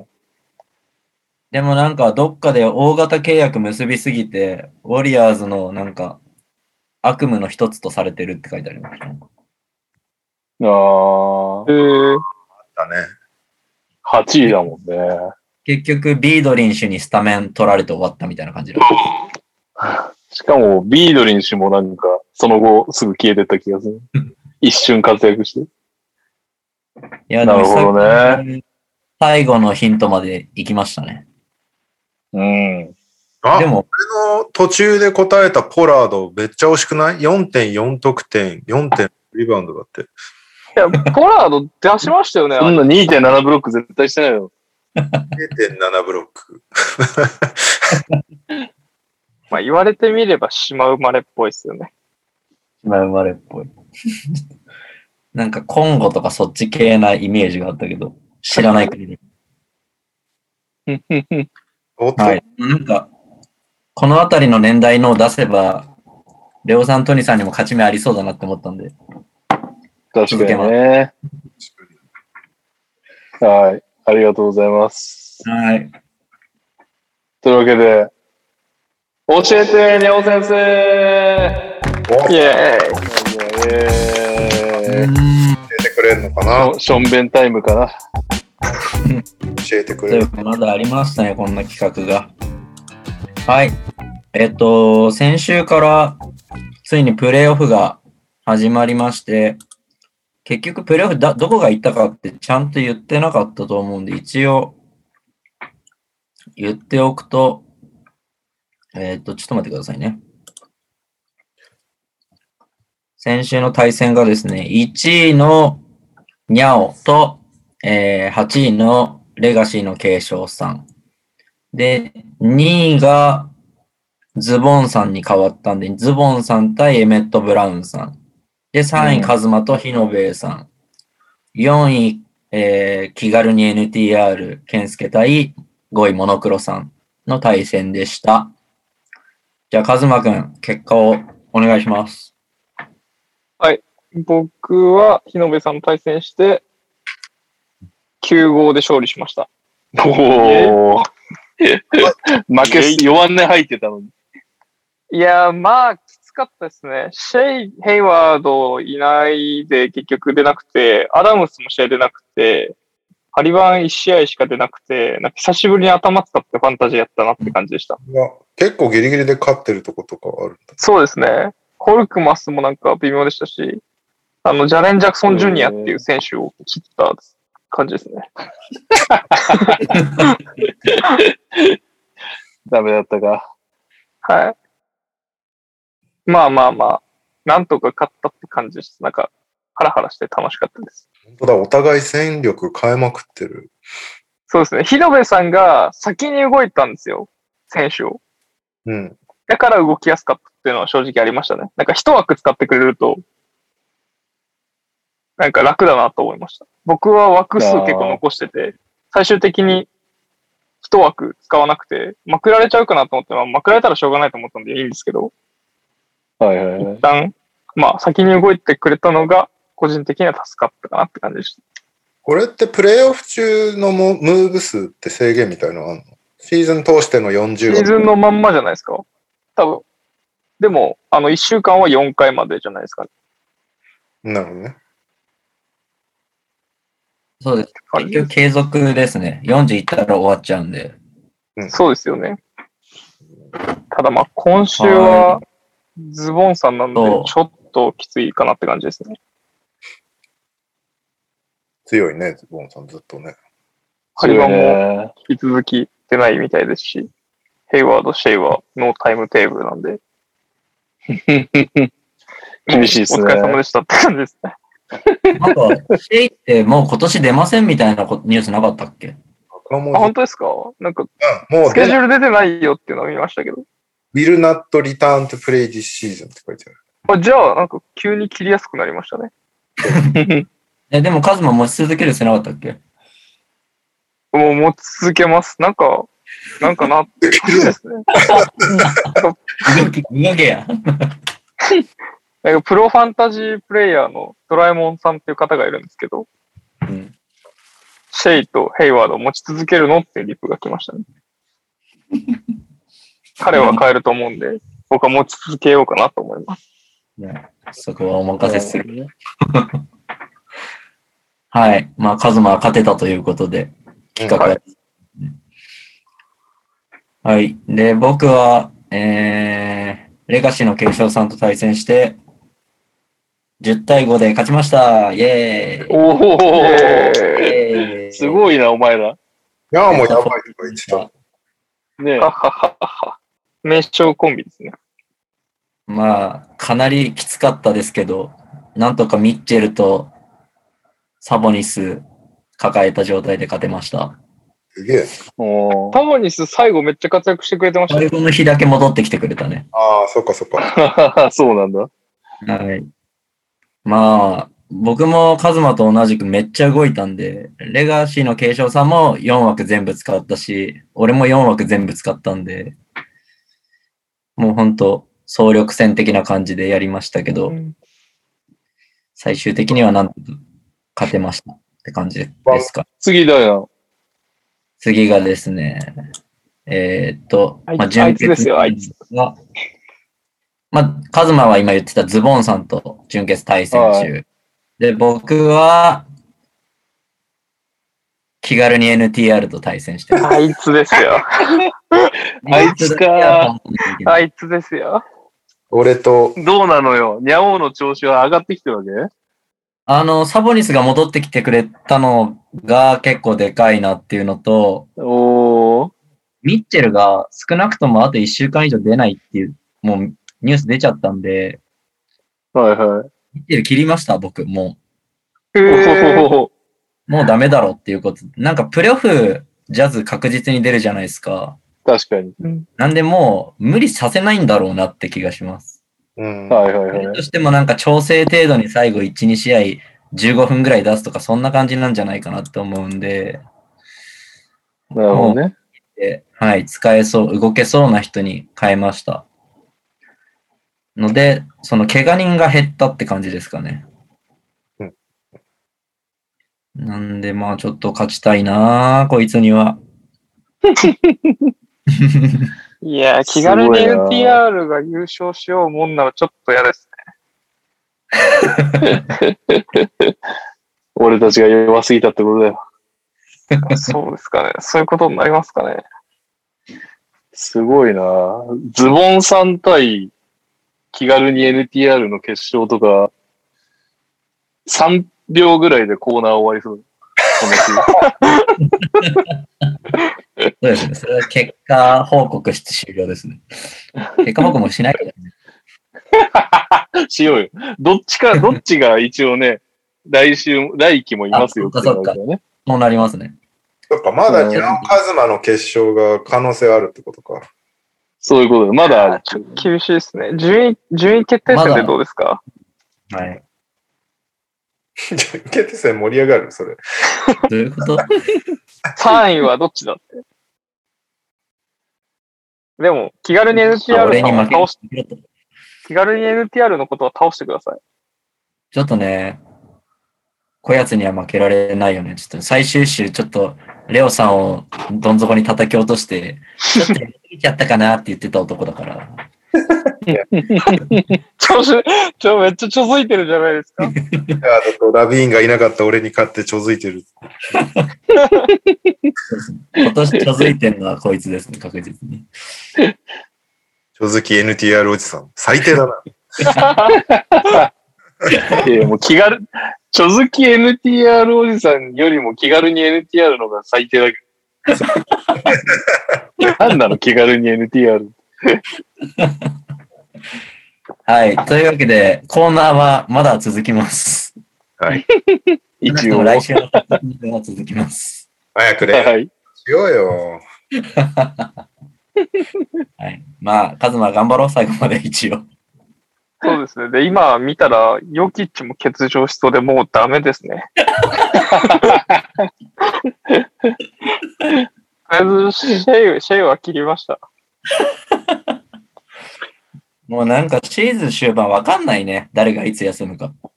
いや、まあそうですね。も運う、レギュラーシー。ズン頑張ったんで OK です。そうだね。はい。とりあえず報告、はいお待ちください。はい。はい、頑張ります。というわけで、ピックアップゲームイェーイ。あ今日いいペースですね。何をやるのかっていう感じがあるし。確かに。ピックアップゲームは先週の割と早い段階で行われましたロケッツ対ティンバーウルブスっていう激しい試合があったんですけどうん。これがあった114対107でミネソタ・ティンバーウルブスが勝ちましたと。うん。えー、ティンバーウルブスはカール・アンソニー・タウンズが31得点、7リバウンド5アシスト、ファン・ヘルナン・ゴメス、ファン・エルナン・ゴメス22得点、7リバウンド、アンソニー・エドワーズ19得点、9リバウンド、ディアンジェロ・ラッセルは15得点、7アシスト。ロケッツはケリー・オリニク28得点、9リバウンド。クリスチャン・ウッド24得点、18リバウンド。ジェイション・テイト20得点。えー、と、ケニオ・マーティン・ジュニア15得点って感じですかね。一応説明しておきますと、リーグ、下位、ツートップのヒューストン・ロケッツとミネソタ・ティンバウルズの一騎打ちでしたっていう。うん。ワイト。なんかあの、まあ、適当に言ったら長々右さんからコメントが来てるんで、それで、その後に、にゃおさんのありがたいお言葉で。いやいや、俺先でいいでしょ。さっきこれ配信前にカズマとも喋ってたんだけど、先週この試合選んだ時にさ、あのうん。もうオリニクができることは分かってっからもういいよっていう話をしてた ら、オリニクがうん。活躍する試合を見せられるっていう、分かってるよっていう何回も言った、この試合。いや、でもなんか、それで言うと思ったんだけど、オリニクってさ、今まで、ボストンとマイアミじゃん。うん。すごいなんかこのディフェンスの要求高いチームじゃん。うんうんうんうん。その、プラマイで、プレイオフでさ、プラマイでオリニクが高いのに使われなかったりするぐらい、こう、ディフェンスに規律を求めるじゃん、チームが。うんうんそこであの感じだったけど も、あいいよ、もう分かった。お前がディフェンス、こういうとこダメなのは分かるけど、まあ、オフェンスやってこいって言ってくれるチームだと、めちゃくちゃ跳ねる可能性、この人あるんじゃねえかってちょっと思いましたね。ね。いや、ボストン、マイアミよ、だって。これ、だって、ね、なんかもう、タウンズよりモダンな感じだったもんね。正直。そういう選手いっぱい集めればいいんじゃないかな。ディフェンスダメだけど、オフェンスだけやってくれる。シーホース三河的な感じに。シェーンさんに怒られちゃう。なんか、最終的にね、タウンズが31点取ってたけど、前半とか特にずっとオリニクとエルナン・ゴメスのやり合いみたいなのを見てて、これ出るんだろうってすごい思いながら時間を過ごしていますね。まあ、エルナン・コネスはね、普通にまあ、いいロールプレイヤーが、シュートタッチがいい日って感じだったけど、ちょオリニカは普通にメインプレイヤーだったもんね。いや、そうなんだよね。そういうセブンフットあるからね。だから思ったけどやっぱ、ウッドとか手も長いしさ、ジャンプ力もあるから、なんかハイライトとか見るとすげえでかく見えるけど、うん。なんかああやって試合見ると、やっぱオリニクってでかいんだなっていう、あれもするし。オリニクってやっぱ顔長い分、でかさを感じないの損してるよね。うん。まあ、なんだかんだ、すごいですよ、彼は。うん。まずは、この試合見ると KPJ ってどうやって50点取ったんですかって。本当ね。ひどいこの試合。ひどいし、なんか、ジェスチャーも悪いよね、彼なんか、あの、いちいちやる気なさそうな顔をするし、ミスっても戻らないし、なんか、こう、クリーブランドの出ていき方は悲惨だったけど、まあそういう感じにも、そういう見限りをされちゃうのもちょっと理由があるような感じが、ジェスチャーからは感じられたボディーランゲージがひどい選手。な。ようん。く50このね、次の試合で50点取るっていうね、NBA 最年少。才能はめちゃくちゃあるんだろうけど。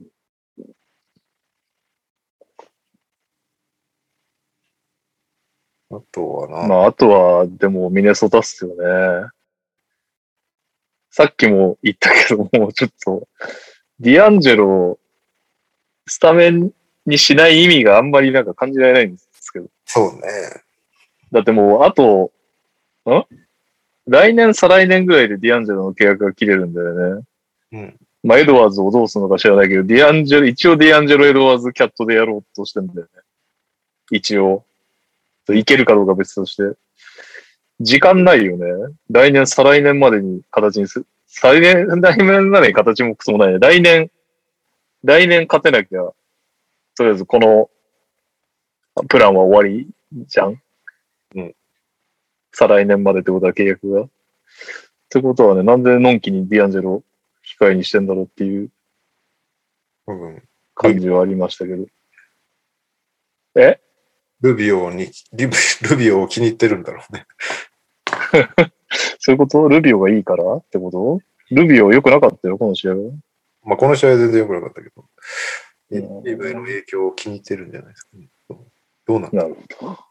まあ、あと、勝ってるうちは、シックスマンで機能してるならみたいなとこもあったんじゃない？うんこれでペリカンズに直近で負けてるから、次のグリズリーズ戦でスタメンになってるかもよ。なるほ明日あるけど。ど。はいはい。あとなんだろうな。テイトが頑張ってるね。噂と。まあ、テイトは頑張ってるね。確かに。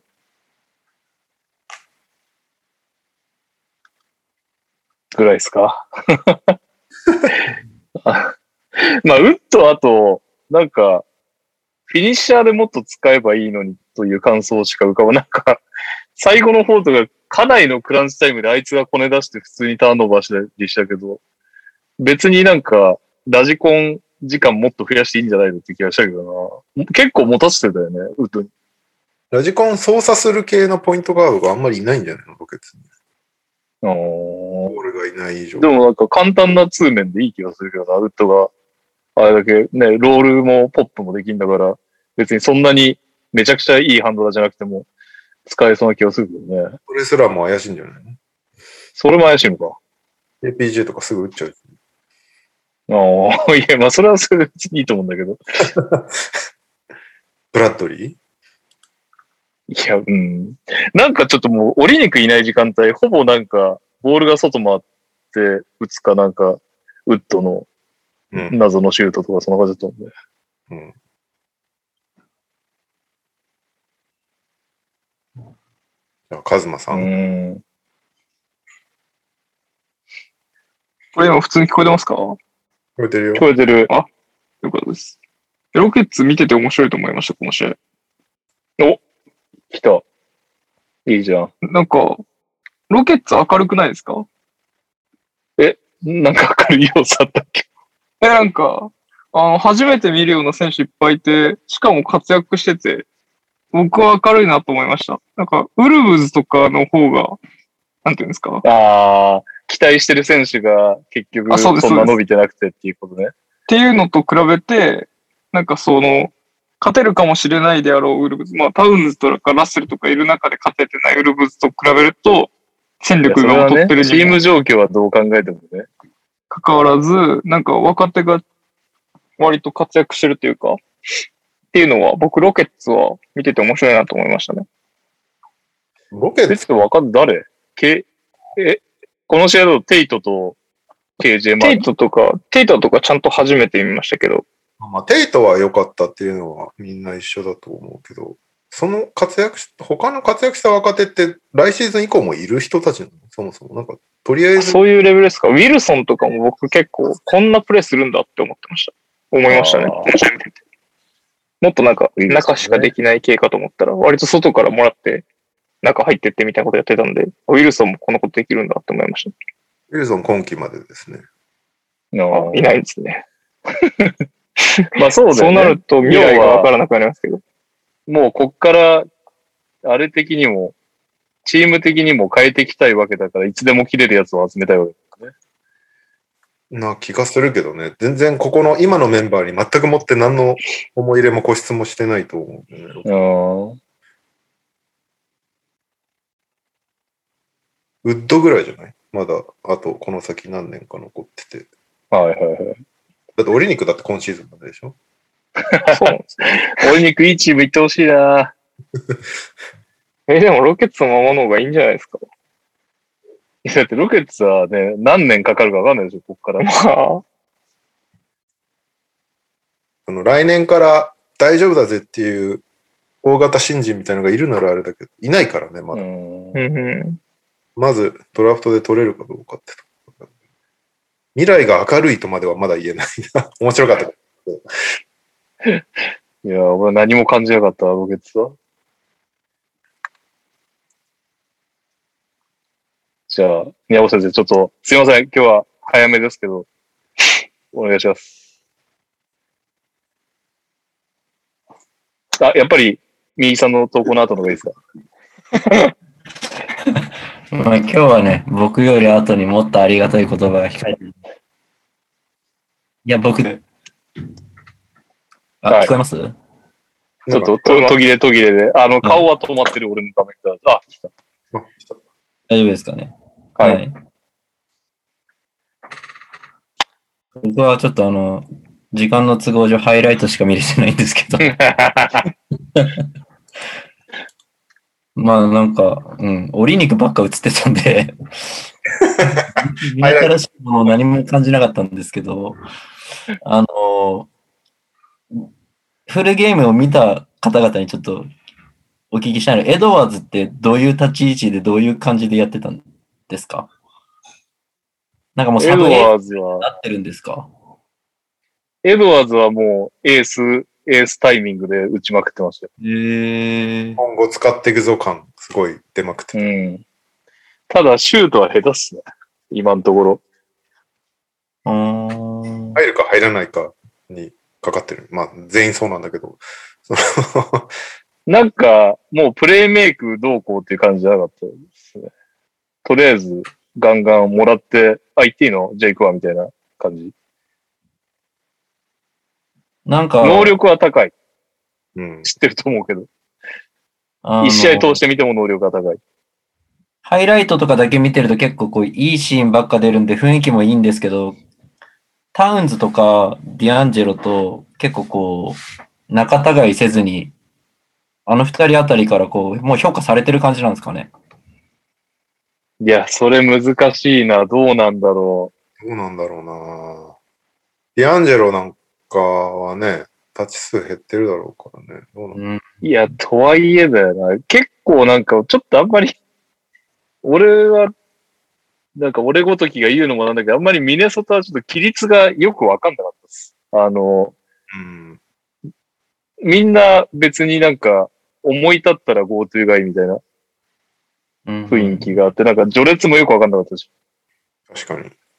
あんまりなんか整理されてる感じは受けなかったね、イメージとして。もうエドワーズはなんかもう結構無理やりなのを打ってたし、なんか、ルビオがベテランとしてまとめてるって感じでもないんですね。いや、ルビオさんはこの試合はマジやばかったですね。ミツさん聞いてたらごめんなさいっていうぐらい やばかったです。でもミツさんも、ルビオ好きのミツさんもこの試合は良くなかったねって言うと思うよ。何もしてないもん、ルビオ。何もしてない。マジで何もしてないです。結局、ダメな時のあのね、ルビオ、ジャズ、ジャズだっけ？ジャズだよね行ってちょっと良くなったじゃん。なんか勝てるチームのガードみたいな感じで。で、ワールドカップも MVP だよね。取ってみたいなとこからするとなんか、急に廊下入った感じがしましたね、この試合は。まあ、そうね。シーズンあれですね。そそうすると、カズマがさっき言ってたように、メンバー割と揃えてて、これはちょっと、どうなの状態になっちゃってるってことですかね。だからあの、ラッセルを取るときに確かピックとかを出しちゃったから、もうあ余力がないんだよね、これ以上。うん。って考えるとマジであれだな、大変だよな。エドワーズが育てばいいけどって感じなんだろうけど、でも、今んとこ頭いい感じじゃないですね、エドワーズは。うん。とりあえず自由にやらせてくれてるから、なんとかやってるみたいな。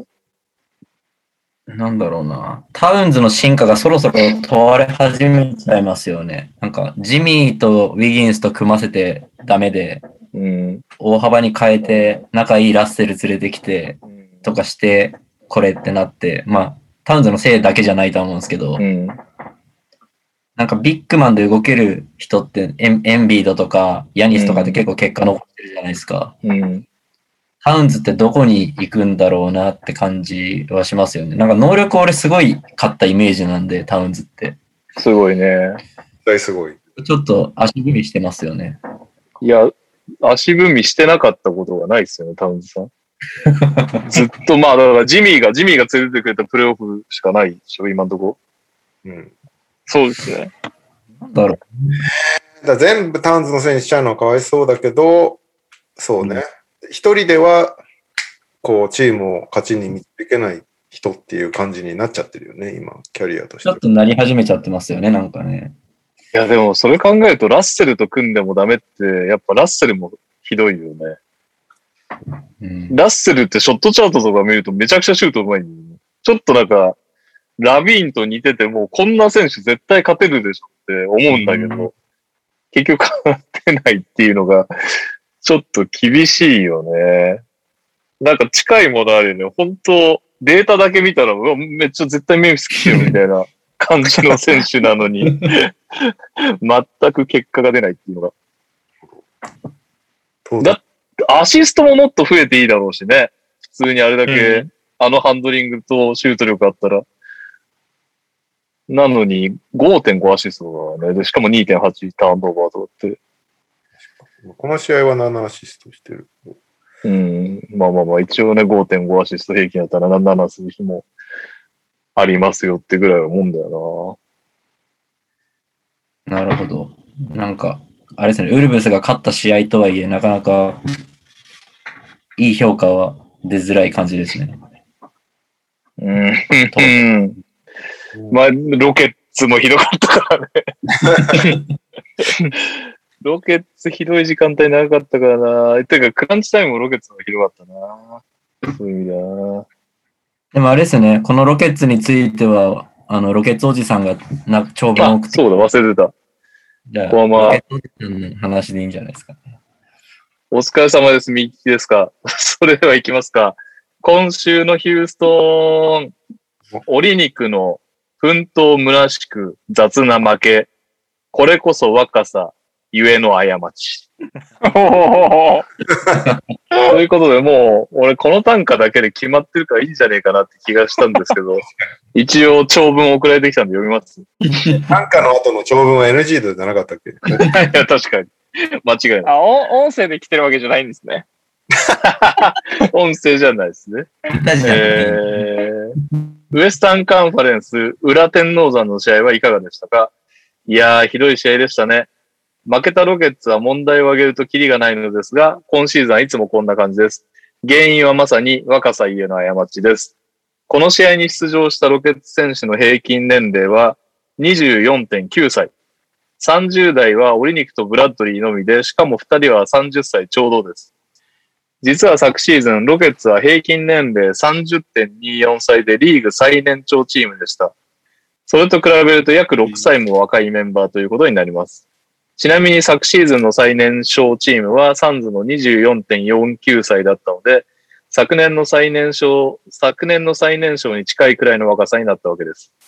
そんなチームはご存知の通り狙って作られたわけではなく、開幕前後のごたごたの中で結果的に生まれました。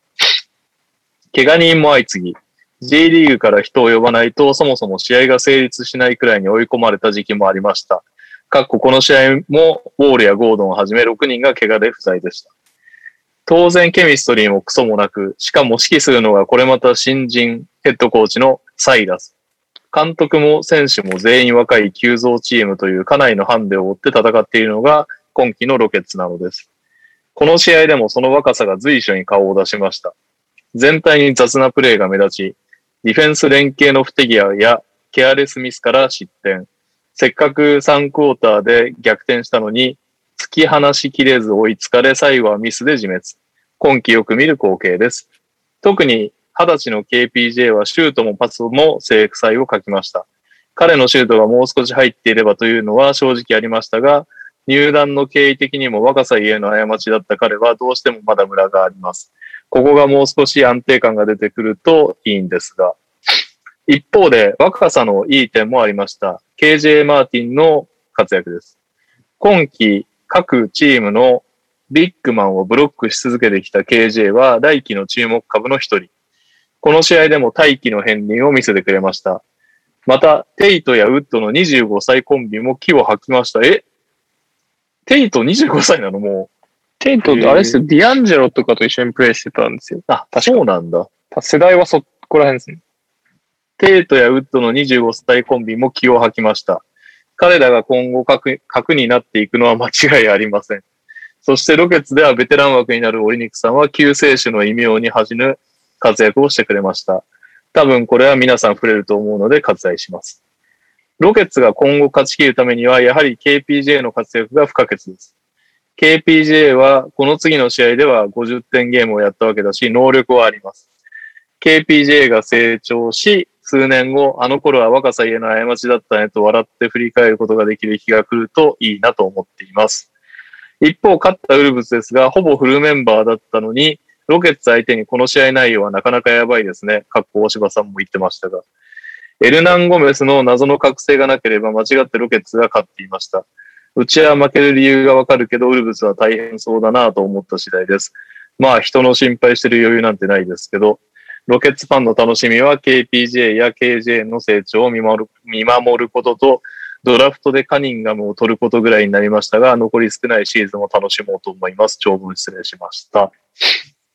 ということでした。なんかありますか？これについてご意見は。今シーズン勝ち切りたいんだね。うんどうなんですかね？ここが不思議だなとは思った。まあでも、確かにファンとしては勝ってる姿を見たいですよね。まあそうだよね。はい。そんなわけで、今週はですね、カズプロなし、普通オタなし。なんともうエンディングです。おい、え、合ってるのあれを選ばせろ。ああ、来週のか。失礼しました。えーっと、今日は5月5日、子供の日。はいえー明日以降は、一応、一応ベーシックをまず読みますね。ウィザーズ・バックス、レイカーズ・クリッパーズ、えーナゲッツ・ジャズ、サンダー・ウォリアーズ、で月曜日がサンズ・レイカーズ、火曜日当日がウィザーズ・ホークス。あとはみんな多分見るんだろうっていうウィザーズ・ラプターズもありますね。日本人 出た。ベーシックじゃないですね、ウィザーズラウィザーズラプターズは。ただ日本人解説はつきます。まあちょっと戻ってきたレイカーズは見たいですけどね。いや、ウィザーズ、ウィザーズラプターズが有力としても、一応他ので意見出すと、サンズレイカーズとかはいいんじゃないですかね。サンズレイカー、あ、サンズレイカーズなんてあったっけ？あ、本当だ。これは多分、レブロン出るのかな？レイカーズ・クリッパーズは出ないっつってんだよね。なるほど。で、その次の日のレイカーズ・ブレイザーズも出ない。うん。月曜日のサンズ・レイカーズ。確かに、もし出るならありかもしれないですね。サンズなんか何回かやってるよね。そうか。あとは、まあ、ナゲッツジャズも成績的にはトップクラスですけどね。ミッチェルいないっていうのがあれですけど。ミッチェル・マレーがいないのか。うん。入れなくなるかもしれないチーム。いや、でももうサンダーとかいいっしょ、タンクなんだから。う。うんん。ねなんでこれベーシックプランに入れたんだろうね。ねえ。あーウォリアー。あ、ウォリアーズが人気あるからってことか。全然マジックが出てこないですね。マジック出てこないですよ。ベーシックプランじゃないけど。マジックはあれですよ、モーバンバが覚醒しましたよ。モーバンバ、幻の我がチームにいるモーバンバ。我がチームにいますよ。最終日。今日当てにして取ったよ。コメント少ないけど、プーチンさんサンズがいいと思いますって。プーチン 聞いてくれてるの？聞いてくれてるんですね。ありがたいですね。ありがとうございます。マジックウルブスえ、マジックウルブス？入れなそうだからね、今後ね。いや、もうウルブスはいいでしょ僕、サンズの試合だったら、明日のサンズホークスの方が気になりますね。う。ああ、ホークス見てないね、しばらく。サンズレイカーズよりかサンズホークス、あ、違う、サンズレイカーズか。よりかサンズホークスの方が気になります。確かに。ヤングも戻ってきたしね。ジョン・コリンズ、カプラもいますしね。確かに。いいんじゃないですか？じゃあ、ラプターズ・ウィザーズということで。同行できるから助かるけどね。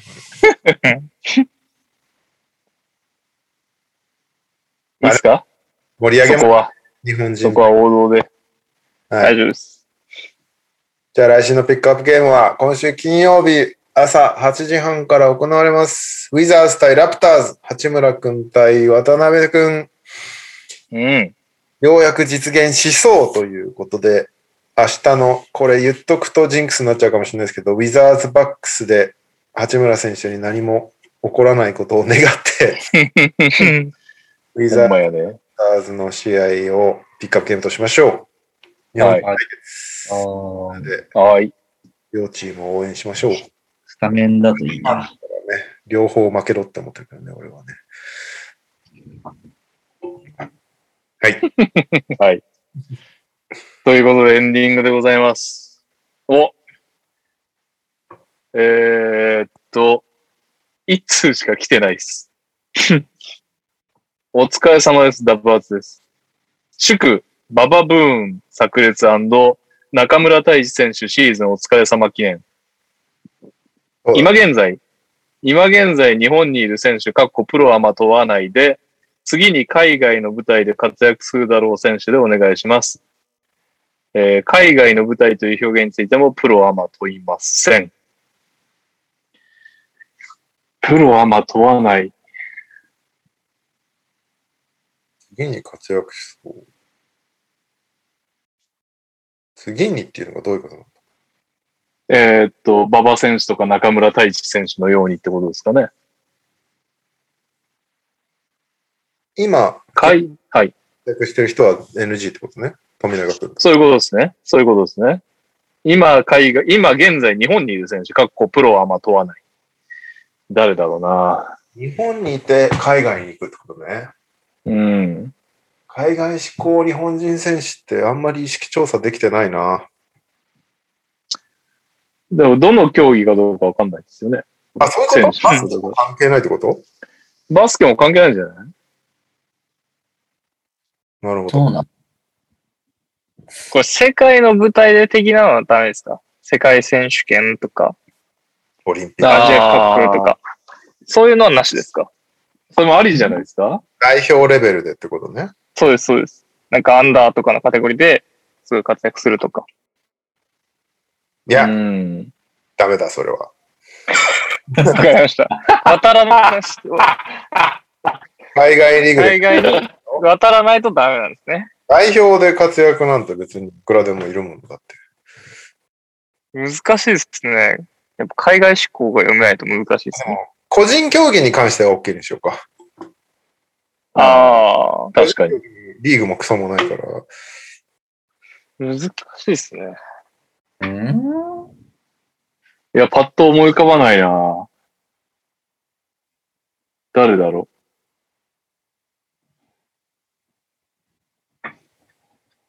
次にっていうのはもう、あれ？来シーズンってこと？ん？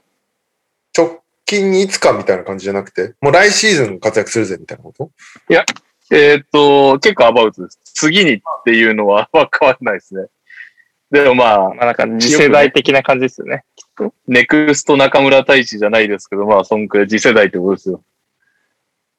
はいはいはい。誰だ？めっちゃむずいですね。めちゃくちゃむずい海外志な向とか分かるはずもないので、希望とかでもいいってことですよね。言ってくれたら楽しいなとか。やってくれたらやってくれるだろうっていう期待も込めていいんじゃないですか。なるほど。うわぁ。えー、なんかもう思い浮かばないから素直にバスケから選ぼうかな。いるかな？そんな、そんな人。から選ぼうかな。うん。僕は希望で良ければ言いますね。バスケです。俺も希望だな。わかんないもん。みんなバスケなら。菅野とかね。巨人のね。あー。あれ？結局？行かない？まあ決まってね。行かない。かったでしょ？今シーズンはだってもうジャイアンツでプレーしてるでしょ？うん。それ以降はどうするのか知らないけど。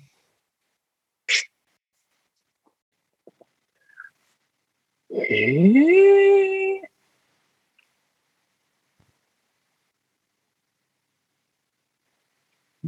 うーん。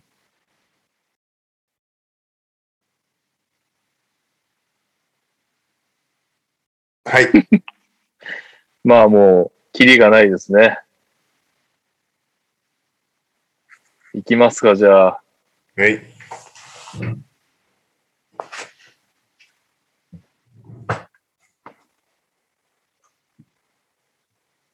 え、どういう順番でいきます？カズマからで。僕からですか？で、いいんじゃない？普通に。はい。いきますか。じゃあ、エンディングです。次に海外の舞台で活躍しそうな選手。3、2、1。金近蓮。大阪部大輝選手。アイザイア・マーフィー、ダブドリ好評発売中。やばい、被った。えー、じゃあ、斎藤、斎藤匠。ダブル、ダブドリボリューム10発売中。いや、じゃあ、じゃあ、テーブスでよかったな、今。どう考えても。テーブスとマーフィーで迷った。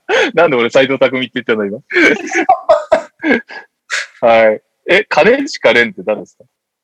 え、知らないですか？ウィンターで結構活躍して、東海に行くんですけど、いやー、全然覚えてなかった。190、196くらいないですか？そんなないですかね？結構ね、期待されてんだよね。アンダーうの内容にも。入ってるし。やばいやばい。なん全結然構すごいっすよ引っ掛けてない。見とき結構ます。すごいです。はい。はい。というわけで、See you again. あげー。お疲れ様でした。わかりました。ね、ソさんが来週はカズプロありますか？って聞いてます。誰ですか？ズソさん。そうだ、次はあります。も期待の新作が。うん。キモい裏声い。。きついっすね。きついですよ。次回作結構きついですよ。AK キモい裏声が。カズカズプロの時って、あの、歌ったことない曲の方が圧倒的に多いんで、シングルの曲を一日中聴き続けるんですよ、僕一週間ぐらい。マジで？はい。じゃないとわかんないんで、テンポとかが。別に僕そんな歌上手くないですし。ただ今回はきつすぎますね。ある今回は地獄ですね、結構。お聞き、お聞き苦しいと思います。最まあ、最近じゃないけど、ずっとね、その傾向だけど、高いもんね、みんな声がね。その、高いですね。アーティストの。もっとね、地声で歌えそうな曲を俺投稿するよ。いや、投稿は別 投稿が別に増えなくてもいいんですよ。わかった、じゃあ俺も、俺も投稿する。投稿は別に増えなくていいあ俺もそうするわいやいや、全然増えなくていい。福山雅治とかだったらいけるってことでしょ？歌いやすいかもしれないですね。レイジャーゲンストザマシーンとかならいけるってことでしょ？高さの問題じゃなくて、英語の問題だよいやいや、日本語で当てう、当て、替え歌するだけでしょ。それ、君の労力が半端ない。聞いてみたいわ。頑張れ。いや、歌詞は送ってこなくても大丈夫ですよ。僕今、英語をはめる作業も今してるんで。曲と、曲とあるあるを送れば、そっちで勝手にアレンジしてくれるんでしょ？そうですよ。歌詞は僕の方でやるんで。僕じゃなくて、あの、彼の方でやるんで。今ちょっと危なかったですね。彼の方で。危なかったっていうか、もう事故ってます。はい。はい。じゃあ、来週は楽しみにしておりますよ、カズさん。ははい。いただきます。はい。はい。お疲れ様でした。お疲れ様でした。